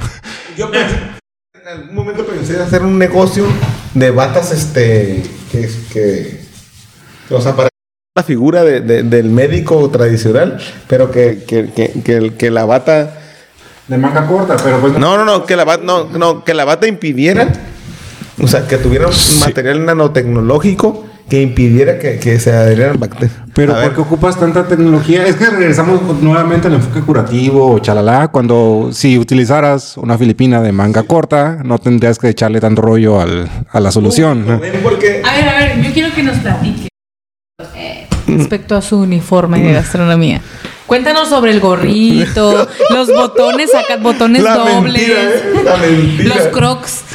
Fíjate que en aquellos tiempos, cuando yo estudiaba, me acuerdo, me acuerdo de mucho de un profe, no sé si, se- si se apellida Pastrana o algo así, que es de Oaxaca. Le mando un saludo, por cierto, si lo, si me lo escucha, aunque no creo la neta. Recuerdo que es como los doctores, o sea, yo tengo la, filosofía de no portar tu uniforme cuando andes en la calle. Me sale espuma a la boca. Cuando ves a los estudiantes en el taxi con su bata. Pero yo odio a los odontólogos porque se llevan la Filipina a todos lados. ¿Sí te callas? Y Oye, hay- vi a Cristian unas fotos en su Facebook con, con la bata. En la fiesta. Ah. Hay fotos, sí. Pero era antes de que estudiara una maestría en el Instituto Nacional de Salud Pública. No, no, no, no. Y le digo que ahí, este, aguanten vara. Le digo que no sé si a- tal vez se apliquen en, en medicina. Yo, yo creo que sí, porque eh, gastronomía y pues todo lo que tiene que ver con salud y todo. Recuerdo que, me acuerdo que tenía un amigo que se llamaba Ubaldo y decía, oye, güey, cuando yo tengo un restaurante o un hotel, yo no permitiría que mis trabajadores an- an- anden con la filipina en el, en el taxi o en el, o en el camión. Porque tal vez se, se contamine exactamente, Arturo. Se contamine con, con alguna gente que anda ahí en el, en el medio ambiente. No, y pues les decía que. Bueno, yo uso la. Yo salgo de mi casa con la Filipina porque, pues, literalmente me subo al carro, cruzo la línea y ya estoy en mi trabajo. Ah, los beneficios de tener Sentry, ¿no? No, pues sí, chilo. Sí, sí. Pero ya, eh, ya, ahí ya hay muchos privilegios implícitos. Sentry, carro, no tener que hacer paradas, no sé. Y vivo en la libertad. Que se llevan en el discurso. Y al final de cuentas también, si nos vamos como a un sentido más estricto, justo con el COVID se, se hizo notar la relevancia de que tú dentro de una unidad de salud tengas la oportunidad de asearte. Cuando ves Grey's Anatomy Sí, y todas estas cosas, ¿Qué pasa? O sea, los morros entran en ropa normal al hospital, los ves adentro, se están cambiando, tienen sus vestidores, Yo veo regaderas. a los, a los moros que estudian, este, por ejemplo, yo casi, yo casi todos los días veo a los morros, por ejemplo, yo to- básicamente todos los días veo a los morros que estudian, este, bueno, vamos, todos los días paso por el hospital general porque llevo a mi hija a la, a la guardería aquí al, al hipódromo, me queda como... Ajá, básicamente como Salud. este salud. Ey. Este no, pues salud. Este veo a todos los morros, pues los veo y digo, a la verga, digo, o sea, nomás veo un chingo de morros con con sus batas en la calle y En el que Seven. ajá, que les vale Ajá, exactamente, en el 7 Lo ideal sería que, que llegaran así, mira. Que llegaran, se desinfectaran con la ropa normal, se vistieran, se bañaran y entraran por la ropa que estuviera lista ya para ellos, sanitizada, Sí, sí. eh, esterilizada más bien, ¿no? Y entraran ya al turno. Ahora, preguntémonos si en el IMSS tienen funcionales una regadera, o sea, No. vestidores, regaderas, área para que te cambies. Hay que preguntarle a. Yo no sé. yo Al Chris. yo no el Bueno, no, pero Chris hizo servicio ahí. Finalmente, cuando estuve enfrentando la pandemia, ¿Cómo yo que creo ¿No crees que, que Chris hizo- que lo tienen. No, o sea, hay. que, que Ah. lleven ese No lo hay. ese protocolo. No lo hay, es un hecho que no lo hay, fue muy criticado durante un periodo largo de tiempo. O sea, quienes estuvimos ahí al frente de todas estas actividades pandémicas, sufrimos estas carencias que no se priorizan dentro de la agenda política. Chris, ¿dónde hiciste tu servicio? ¿De qué? De. Medicina. Ajá. El servicio lo hice en el Hospital General de Tijuana, en el área de medicina interna, específicamente en geriatría, Muy bien, y unos meses en el área de trasplantes en nefrología, ¿Y tu internado? en el Istecali. Wow, eh. ¿Ya había regaderas ahí? El Istecali es la mejor plaza que hay. Para hacer. a ver, políticos, si ven, si escuchan este podcast algún día, Cristian es un chingón, consigan una plaza por favor. Eh, Ocupa gente como él aquí, ahí. No, lo más probable es que me maten antes de que llegue algo así. No, Sin no, no, comentarios, no, hablemos no. de Colosio en este momento. No, no, pero se ocupa una, un gente como, como él ahí para poder salvar más vidas. Más Cristian en el mundo, por favor. Sí, pues. Oye, ¿por qué no quieren hablar de de de traumada, ¿no? No, no, no, sí se ocupa. ¿Por qué no quieren hablar de Colosio? No, Pues A ver, échamela. no existe. Murió con ah, con la de la culebra de fondo aquí en Tijuana. Ponte la canción. eh, Ponte la canción. Ay, la, La culebra. culé. Sí, ponte la canción. eh. Sí, pues justamente A ver. pinta- o sea, es un escenario político en donde se plasmaba que ese güey quería hacer las cosas diferentes, ¿no? Iba como en contracorriente. Quería hacer todas las cosas correctas, ¿no? Supuestamente. Es lo que se dice. ¿Qué habrá opinado Julio Frank Mora de ese güey? Estaría muy interesante preguntarle. Es que Julio Frank es demasiado correcto, o sea, es una persona así que tú le escuchas y parece que cada vez que habla es una grabadora andando, pero es una persona que su discurso está muy... com- Es rico, pero está a favor de los pobres. Yo, yo, yo, yo lo, lo- lo he leído. de eh. la justicia social. Sí. O sea, de la justicia social, Yeah. de... de eh, Lo que debe de ser. lo que los que el cumpli- o sea que se tal cual se respeten los derechos humanos o sea el derecho a la protección de la salud Aquí tenemos a uno que este artículo cuarto de la constitución de saludos es- privilegiados. se cumpla, ¿no? Como tal. Y pues sí, mira, nosotros fuimos privilegiados en el sentido de que tuvimos esa gente aquí de frente, pero ¿y luego? ¿Y dónde estamos? Exacto. Yo, yo, yo insisto en que hay que pugnar para poder que esa gente gane puestos que realmente. Mira, te voy a O sea, que se vayan a viajar, que se, que, que- que se mamen. Pero la salud del pueblo. Eso fue parte del plan que tuvo Guillermo Soberón. Cuando Guillermo Soberón, Soberón lo hicieron secretario. Es que Guillermo no me canso de hablar de él. Fue un genio. Fue un Aviéntatelo, genio. aviéntatelo. Sin duda, ¿eh? Cuando Guillermo Soberón se la mama. Guillermo Soberón, cuando fue cuando, cuando fue rector de la UNAM, le, to- le tocó tomar poder de la UNAM cuando estaba en, la- eh, en una de sus peores crisis educativas. Sí. Eh, porque precisamente estaba, eh, estaba en, Un viejito de lentes. estaba saliendo de un, gobier- un gobierno populista como Echeverría cuando decía "Ah, va a haber espacios de medicina para todos Sí. y eso hizo que entraran muchos estudiantes entre comillas. populistas no no entre comillas a grueso Echeverría no fue populista. En el área de la, de la, de la educación. al menos en la área de educación porque abrió muchos los espacios de medicina y eso hizo que de, de que bajara el nivel de educación porque la gente no tenía ni aulas eh, compartían muchos espacios como anfiteatros, etcétera. Y justo cuando Guillermo Soberón entró como rector, iba entrando Julio Frank a primer semestre de medicina y Julio Frank, siendo el privilegiado que era, este, ya estaba aventando sus primeros escritos como estudiante y uno de los escritos que, sacó en una revista universitaria fue eh, criticando la calidad de la educación en medicina en la UNAM.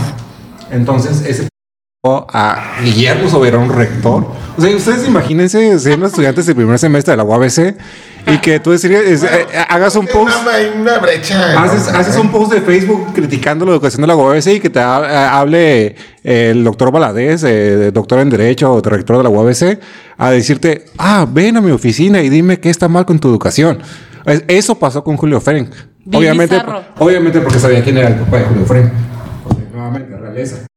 El punto es, es que lo invitó a hablar con él y a partir de eso fue parte de un grupo de paladines, porque así les decía Guillermo Soberón Los paladines, sí. que Guillermo Soberón tenía la visión de que empezó a padrinar a estudiantes destacados para asegurarles a asegurarles futuros académicos, los mandó a estudiar al extranjero y cuando el doctor Guillermo Soberón fue secretario de salud, mandó a traer a todos esos estudiantes desde fuera y les dio puestos estratégicos para implementar las políticas públicas que llevó a cabo durante su gestión como secretario de salud. Ese güey fue así... ah. Legión. Cuando yo digo güey... Güey, digo con- ¿ese voto de dónde es, güey? Ah, creo que es de. Es una excelente pregunta. Guillermo Soberón. Este, pero fue un visionario, estratega. eh, humanos como los que ya no se hacen actualmente. Increíblemente inteligente. Aspiro a tener la capacidad visionaria que tuvo él.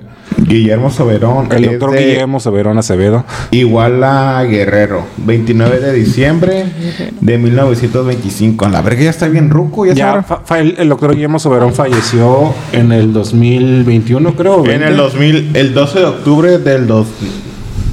Yo tuve la oportunidad de verlo en el Instituto Nacional de Salud Pública justo cuando estaba de las letras del, del auditorio Guillermo Soberón. A mí me tocó verlo así en silla de ruedas, abajo de las letras que decían Guillermo Soberón, y no me la acerqué porque me dio pena. Ay, no Pero- mames, tenemos una historia en donde hubo todo un drama por Esa es otra historia. Si vieras a Stephen Hawking, ¿no? Es que, eh, es que yo no era digno de estar en su presencia, o sea, se- ah, pero tuve la dicha, el honor de verlo en, en físico, y para mí es la persona más importante que ha existido en salud pública en México. Lo es. lo fue. No lo es. A la verga se cayó mi micrófono. No, pienso. Se emocionó el micrófono. Oigan, yo quiero regresar a la parte donde Eduardo nos platicaba sobre la relevancia de su uniforme y el gorrito y todo eso. No nos terminaste de contar. Dijiste que, que tuviste un, profes- un profesor que le... O, o cómo fue esto de que no van a llevar Filipina Era en... profesor. Profesor. Profesor. No. Este, te digo que más que nada no fue como que.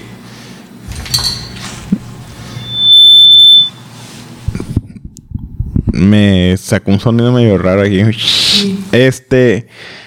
Fíjate que tenía un compañero en, en la universidad que decía: Yo cuando tengo un hotel. No me gustaría que mis, este, mis trabajadores anduvieran con la filipina en la calle.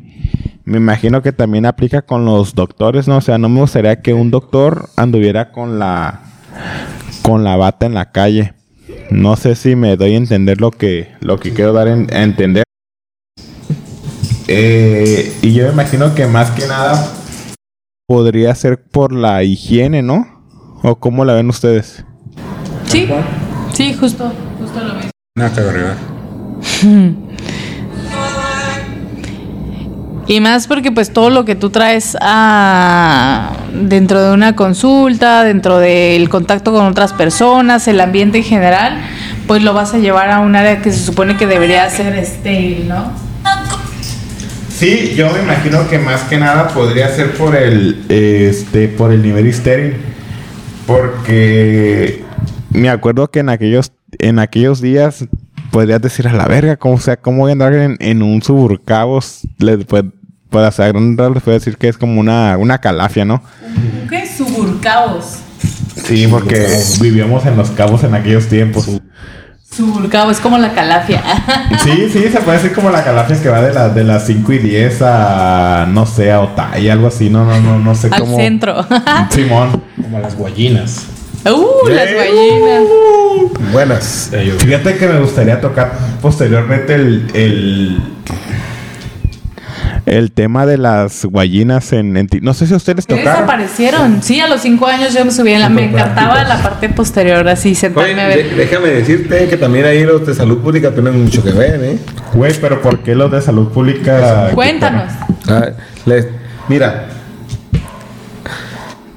Hacinamiento. Ah, hace tiempo las ballenas desaparecieron.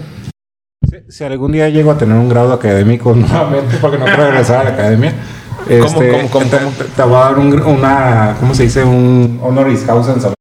A veces se me hace que sabes más que nosotros en salud pública que nosotros. No, no, no, no. sí, eh, cada quien sabe lo que le toca. No, nada, nada, nada, nada, nada. Ustedes saben mucho más. Pero las ballenas desaparecen por precisamente las causas de, este, de muerte por eh, Accidentes. accidentes exactamente. ¿No? que todo hoy es cáncer, ¿eh? Pero hasta ahorita, o sea, no puedes decir que un pinche transporte público aquí es súper seguro.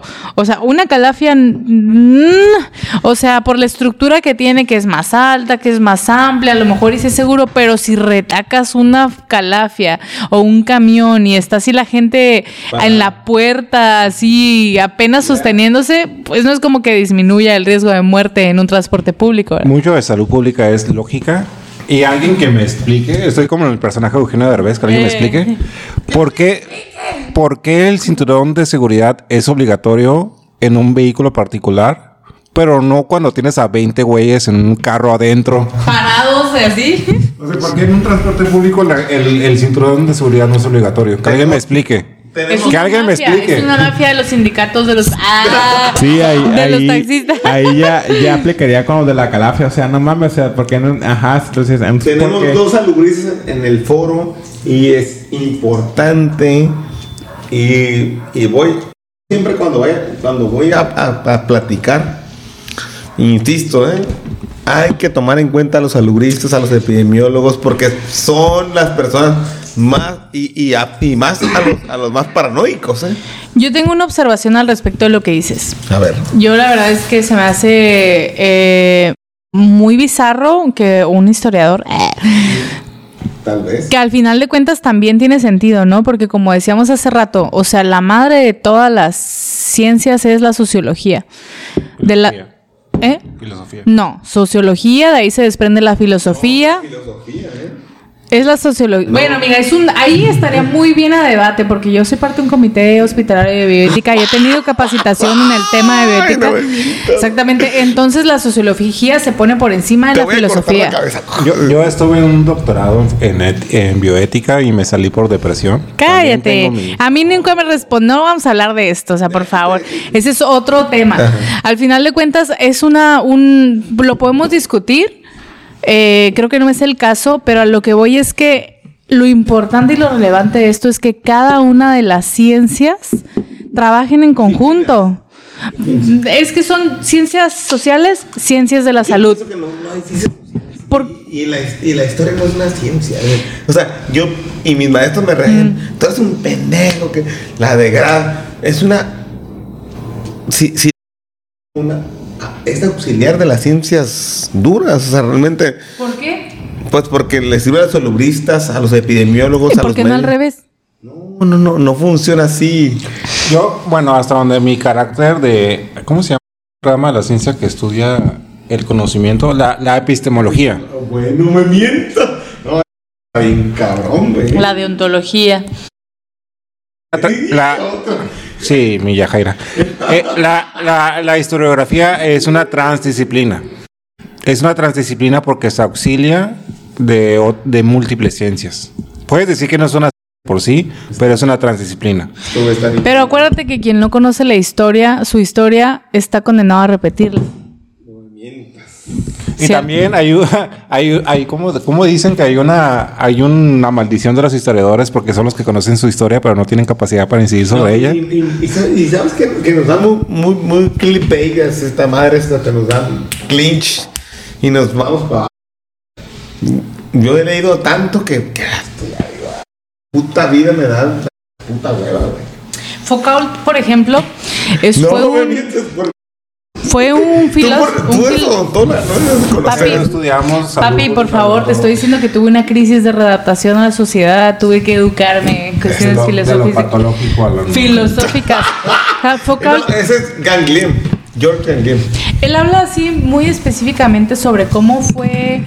Güey, ¿qué Ay, estás cuida- haciendo? Mierda. Eh, eh, estamos muy pegados ahorita. Sí. Bueno, Córrele. córdenle ya, por favor. Yo Eh, creo que ya tenemos que guardar el programa, ¿eh?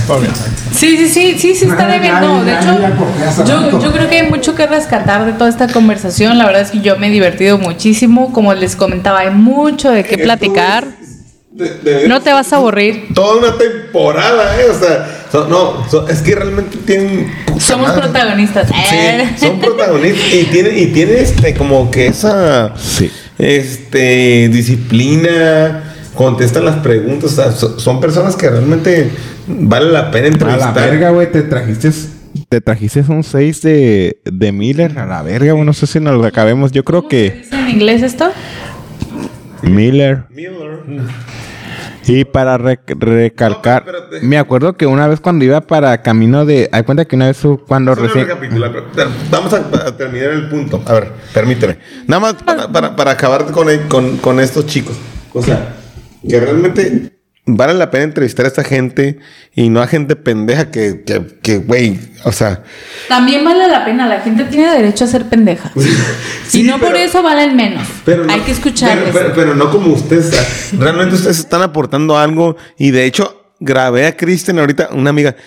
Me dice, ¿dónde están produciendo eso? Mándamelo ya. Y, dice, y, y yo le dije, no, pues estamos aquí grabando un po-". Ay, muchas gracias. Si puedes, si puedes compártemelo. Me dice, de hecho, o sea, esta gente es importante entrevistarla, güey. O sea, la, posteridad va a quedar cuando nuestros hijos sean unos pendejos.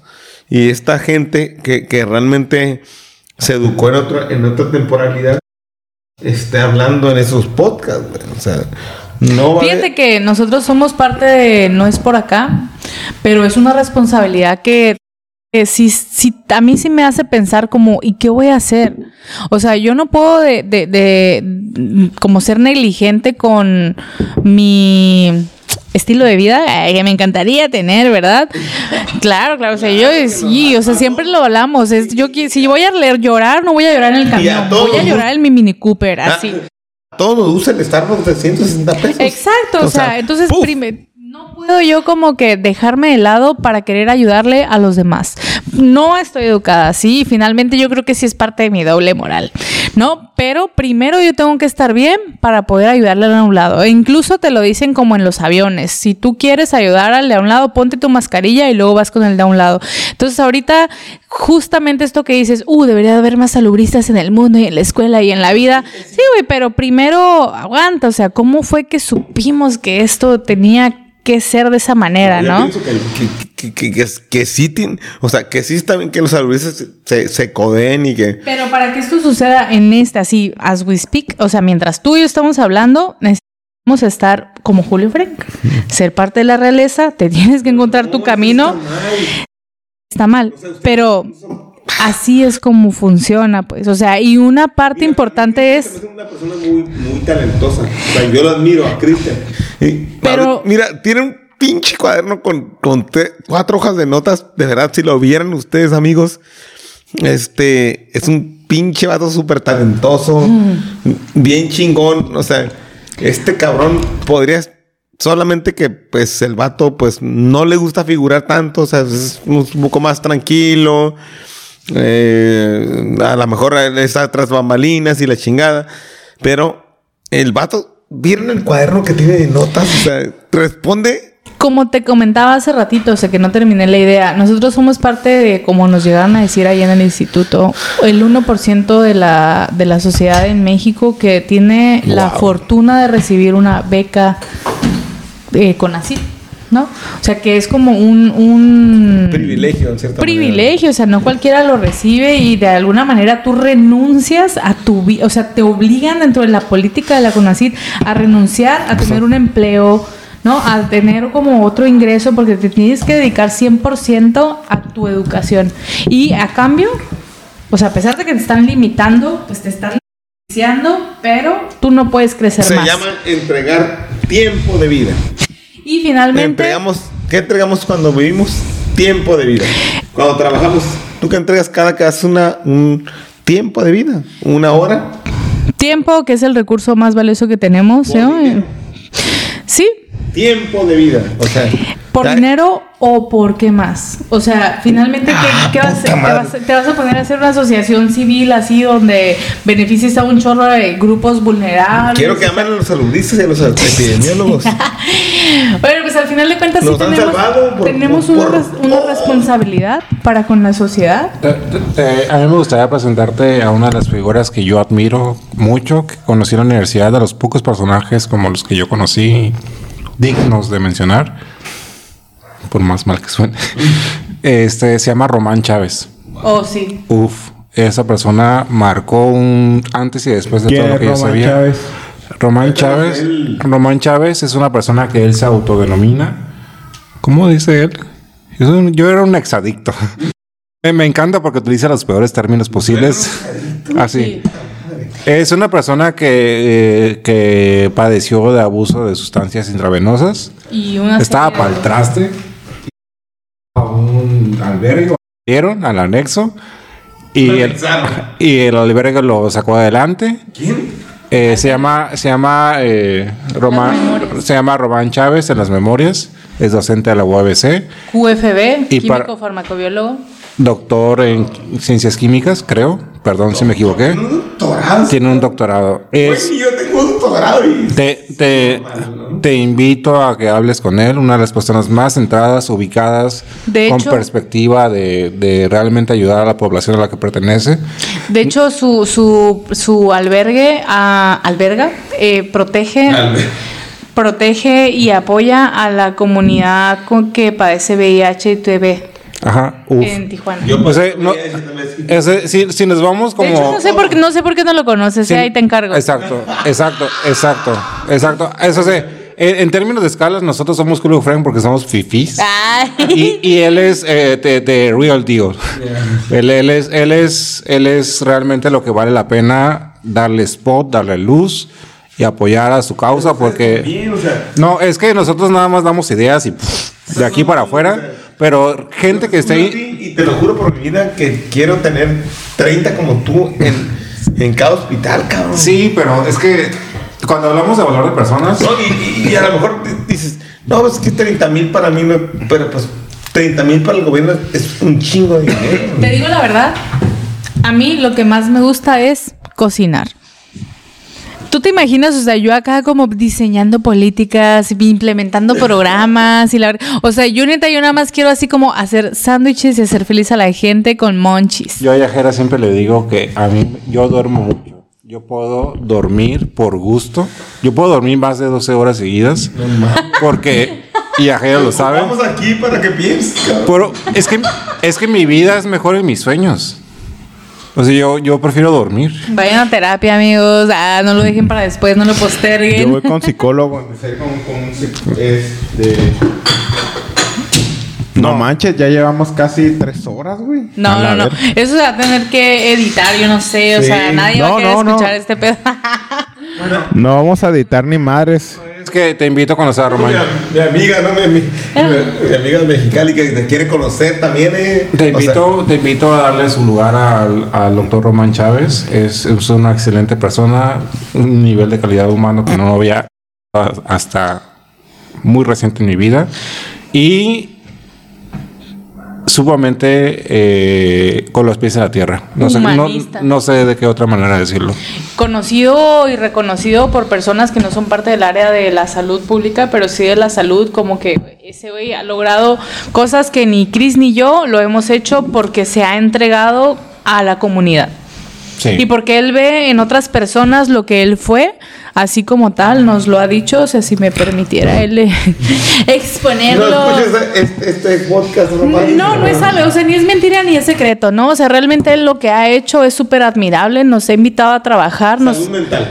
No, o sea, como tal, el superarte en la salir de tu contexto, el ser una persona diferente, el tener como que las agallas y, y todo lo que necesita para salir de la vida que tenía y querer ser una persona diferente para después ayudar a otros que estaban en la situación que tú estabas y comprender todo ese pedo. O sea, y sabiendo que hay gente que no va a poderse recuperar y aún así luchando por ellos. O sea, no cualquiera aguanta eso. Nosotros ni siquiera hemos podido establecernos ahí porque no hemos llegado a ese grado de iluminación. Así. Sí, cuando quieras te lo presento. Te vas a encantar con puedes Buenísimo. De hecho, es parte de un pro bueno, eh, es un proyecto que ahorita no, no, no puedo ahondar mucho, pero lo estamos considerando como para poder ser parte de, de, de los servicios que se ofrezcan a la mío. comunidad que él alberga. Sorry, esto. Pues está muy interesante su, su tema. Y me gustaría indagar más. Ya casi nos aventamos las tres horas. Sí, ya córtale, muchacho. Ya cortan. Y pues, si gustan, ahí la dejamos. Sí. Y me gustaría que ahí. que ya porque hemos tenido, miren, miren, déjenme decirles, o sea, este, grandes invitados, expertos en salud pública. Eduardo, creo que, que, que te la- sacamos un 10 con, con, con ellos que tenemos acá. Eh, ojalá que nos escuchen el personal de salud y que escuchen a estas personas que, y que realmente les den la importancia que, que merecen, ¿eh? Porque pues pienso que, y, y he, y he platicado con varios médicos, los toman como pendejos, ¿eh? Pero, pero realmente son la gente que va a prevenir todos los males que vienen a la humanidad, ¿eh? En, en, en 10, 20 años. Cuidado. Yo no sé. No. Yo, yo por nada elegí, yo no por nada elegí no tener hijos. Mira, Cris. Yo no sé seguro si vamos No, a prevenirlo. Cris, no, que- pienso que, que, que- ustedes, cuidado, ¿eh? O sea, a, a lo mejor la- las personas no les toman mucho en cuenta, pero cuidado. Es, es la gente que cuando, va- cuando vayamos a otros planetas o cuando va- vayan los ricos, va a prevenir epidemias, va a prevenir nuevos contagios de bacterias. Cuidado ahí. ¿Qué pasó? Bueno. No te rías de Cortamos, cortamos ya. No la dejamos dormir. Ya vamos a Perdón, terminar. ya. corten. Yo nada más quiero aportar una última cosa. Ok, antes de despedirnos, a ver cuál es tu cosa. No.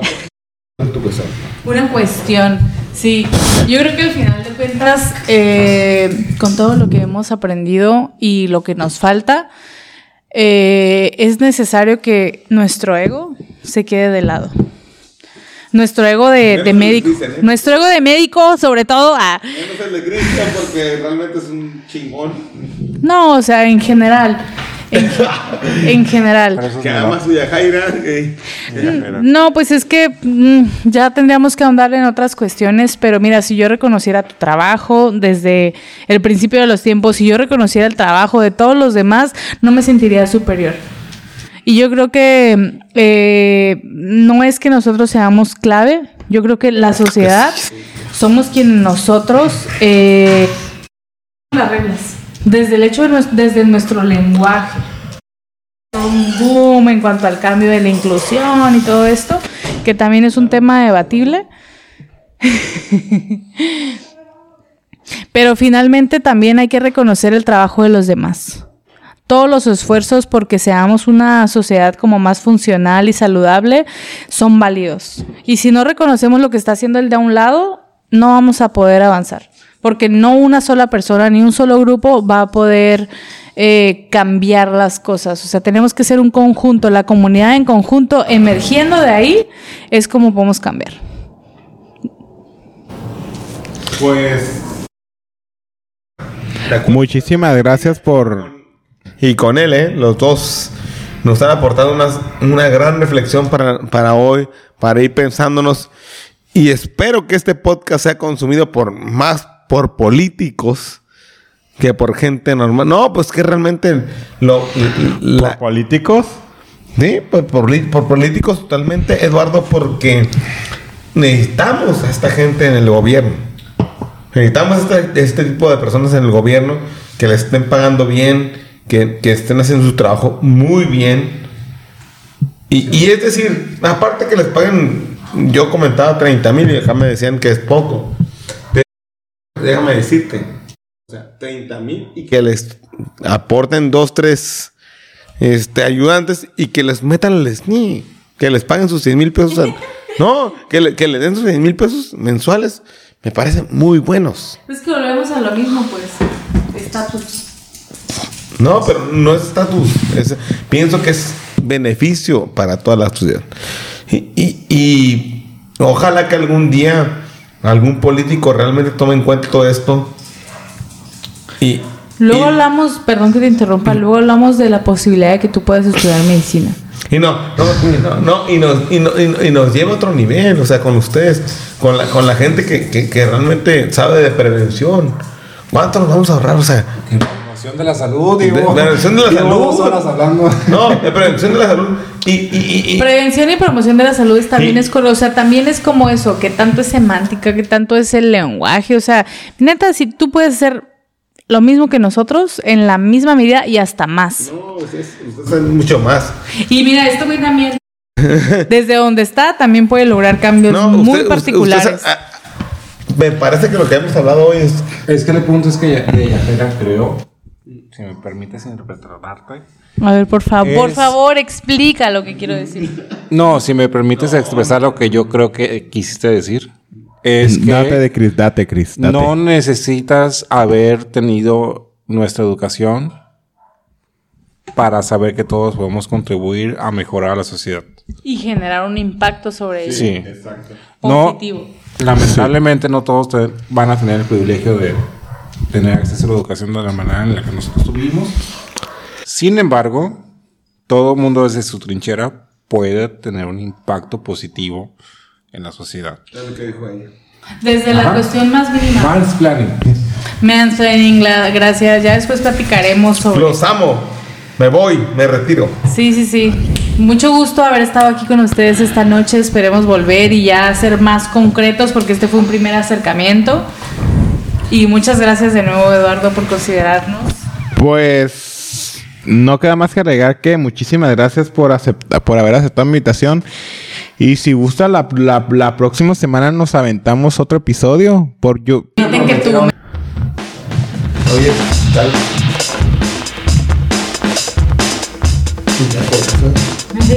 Dale,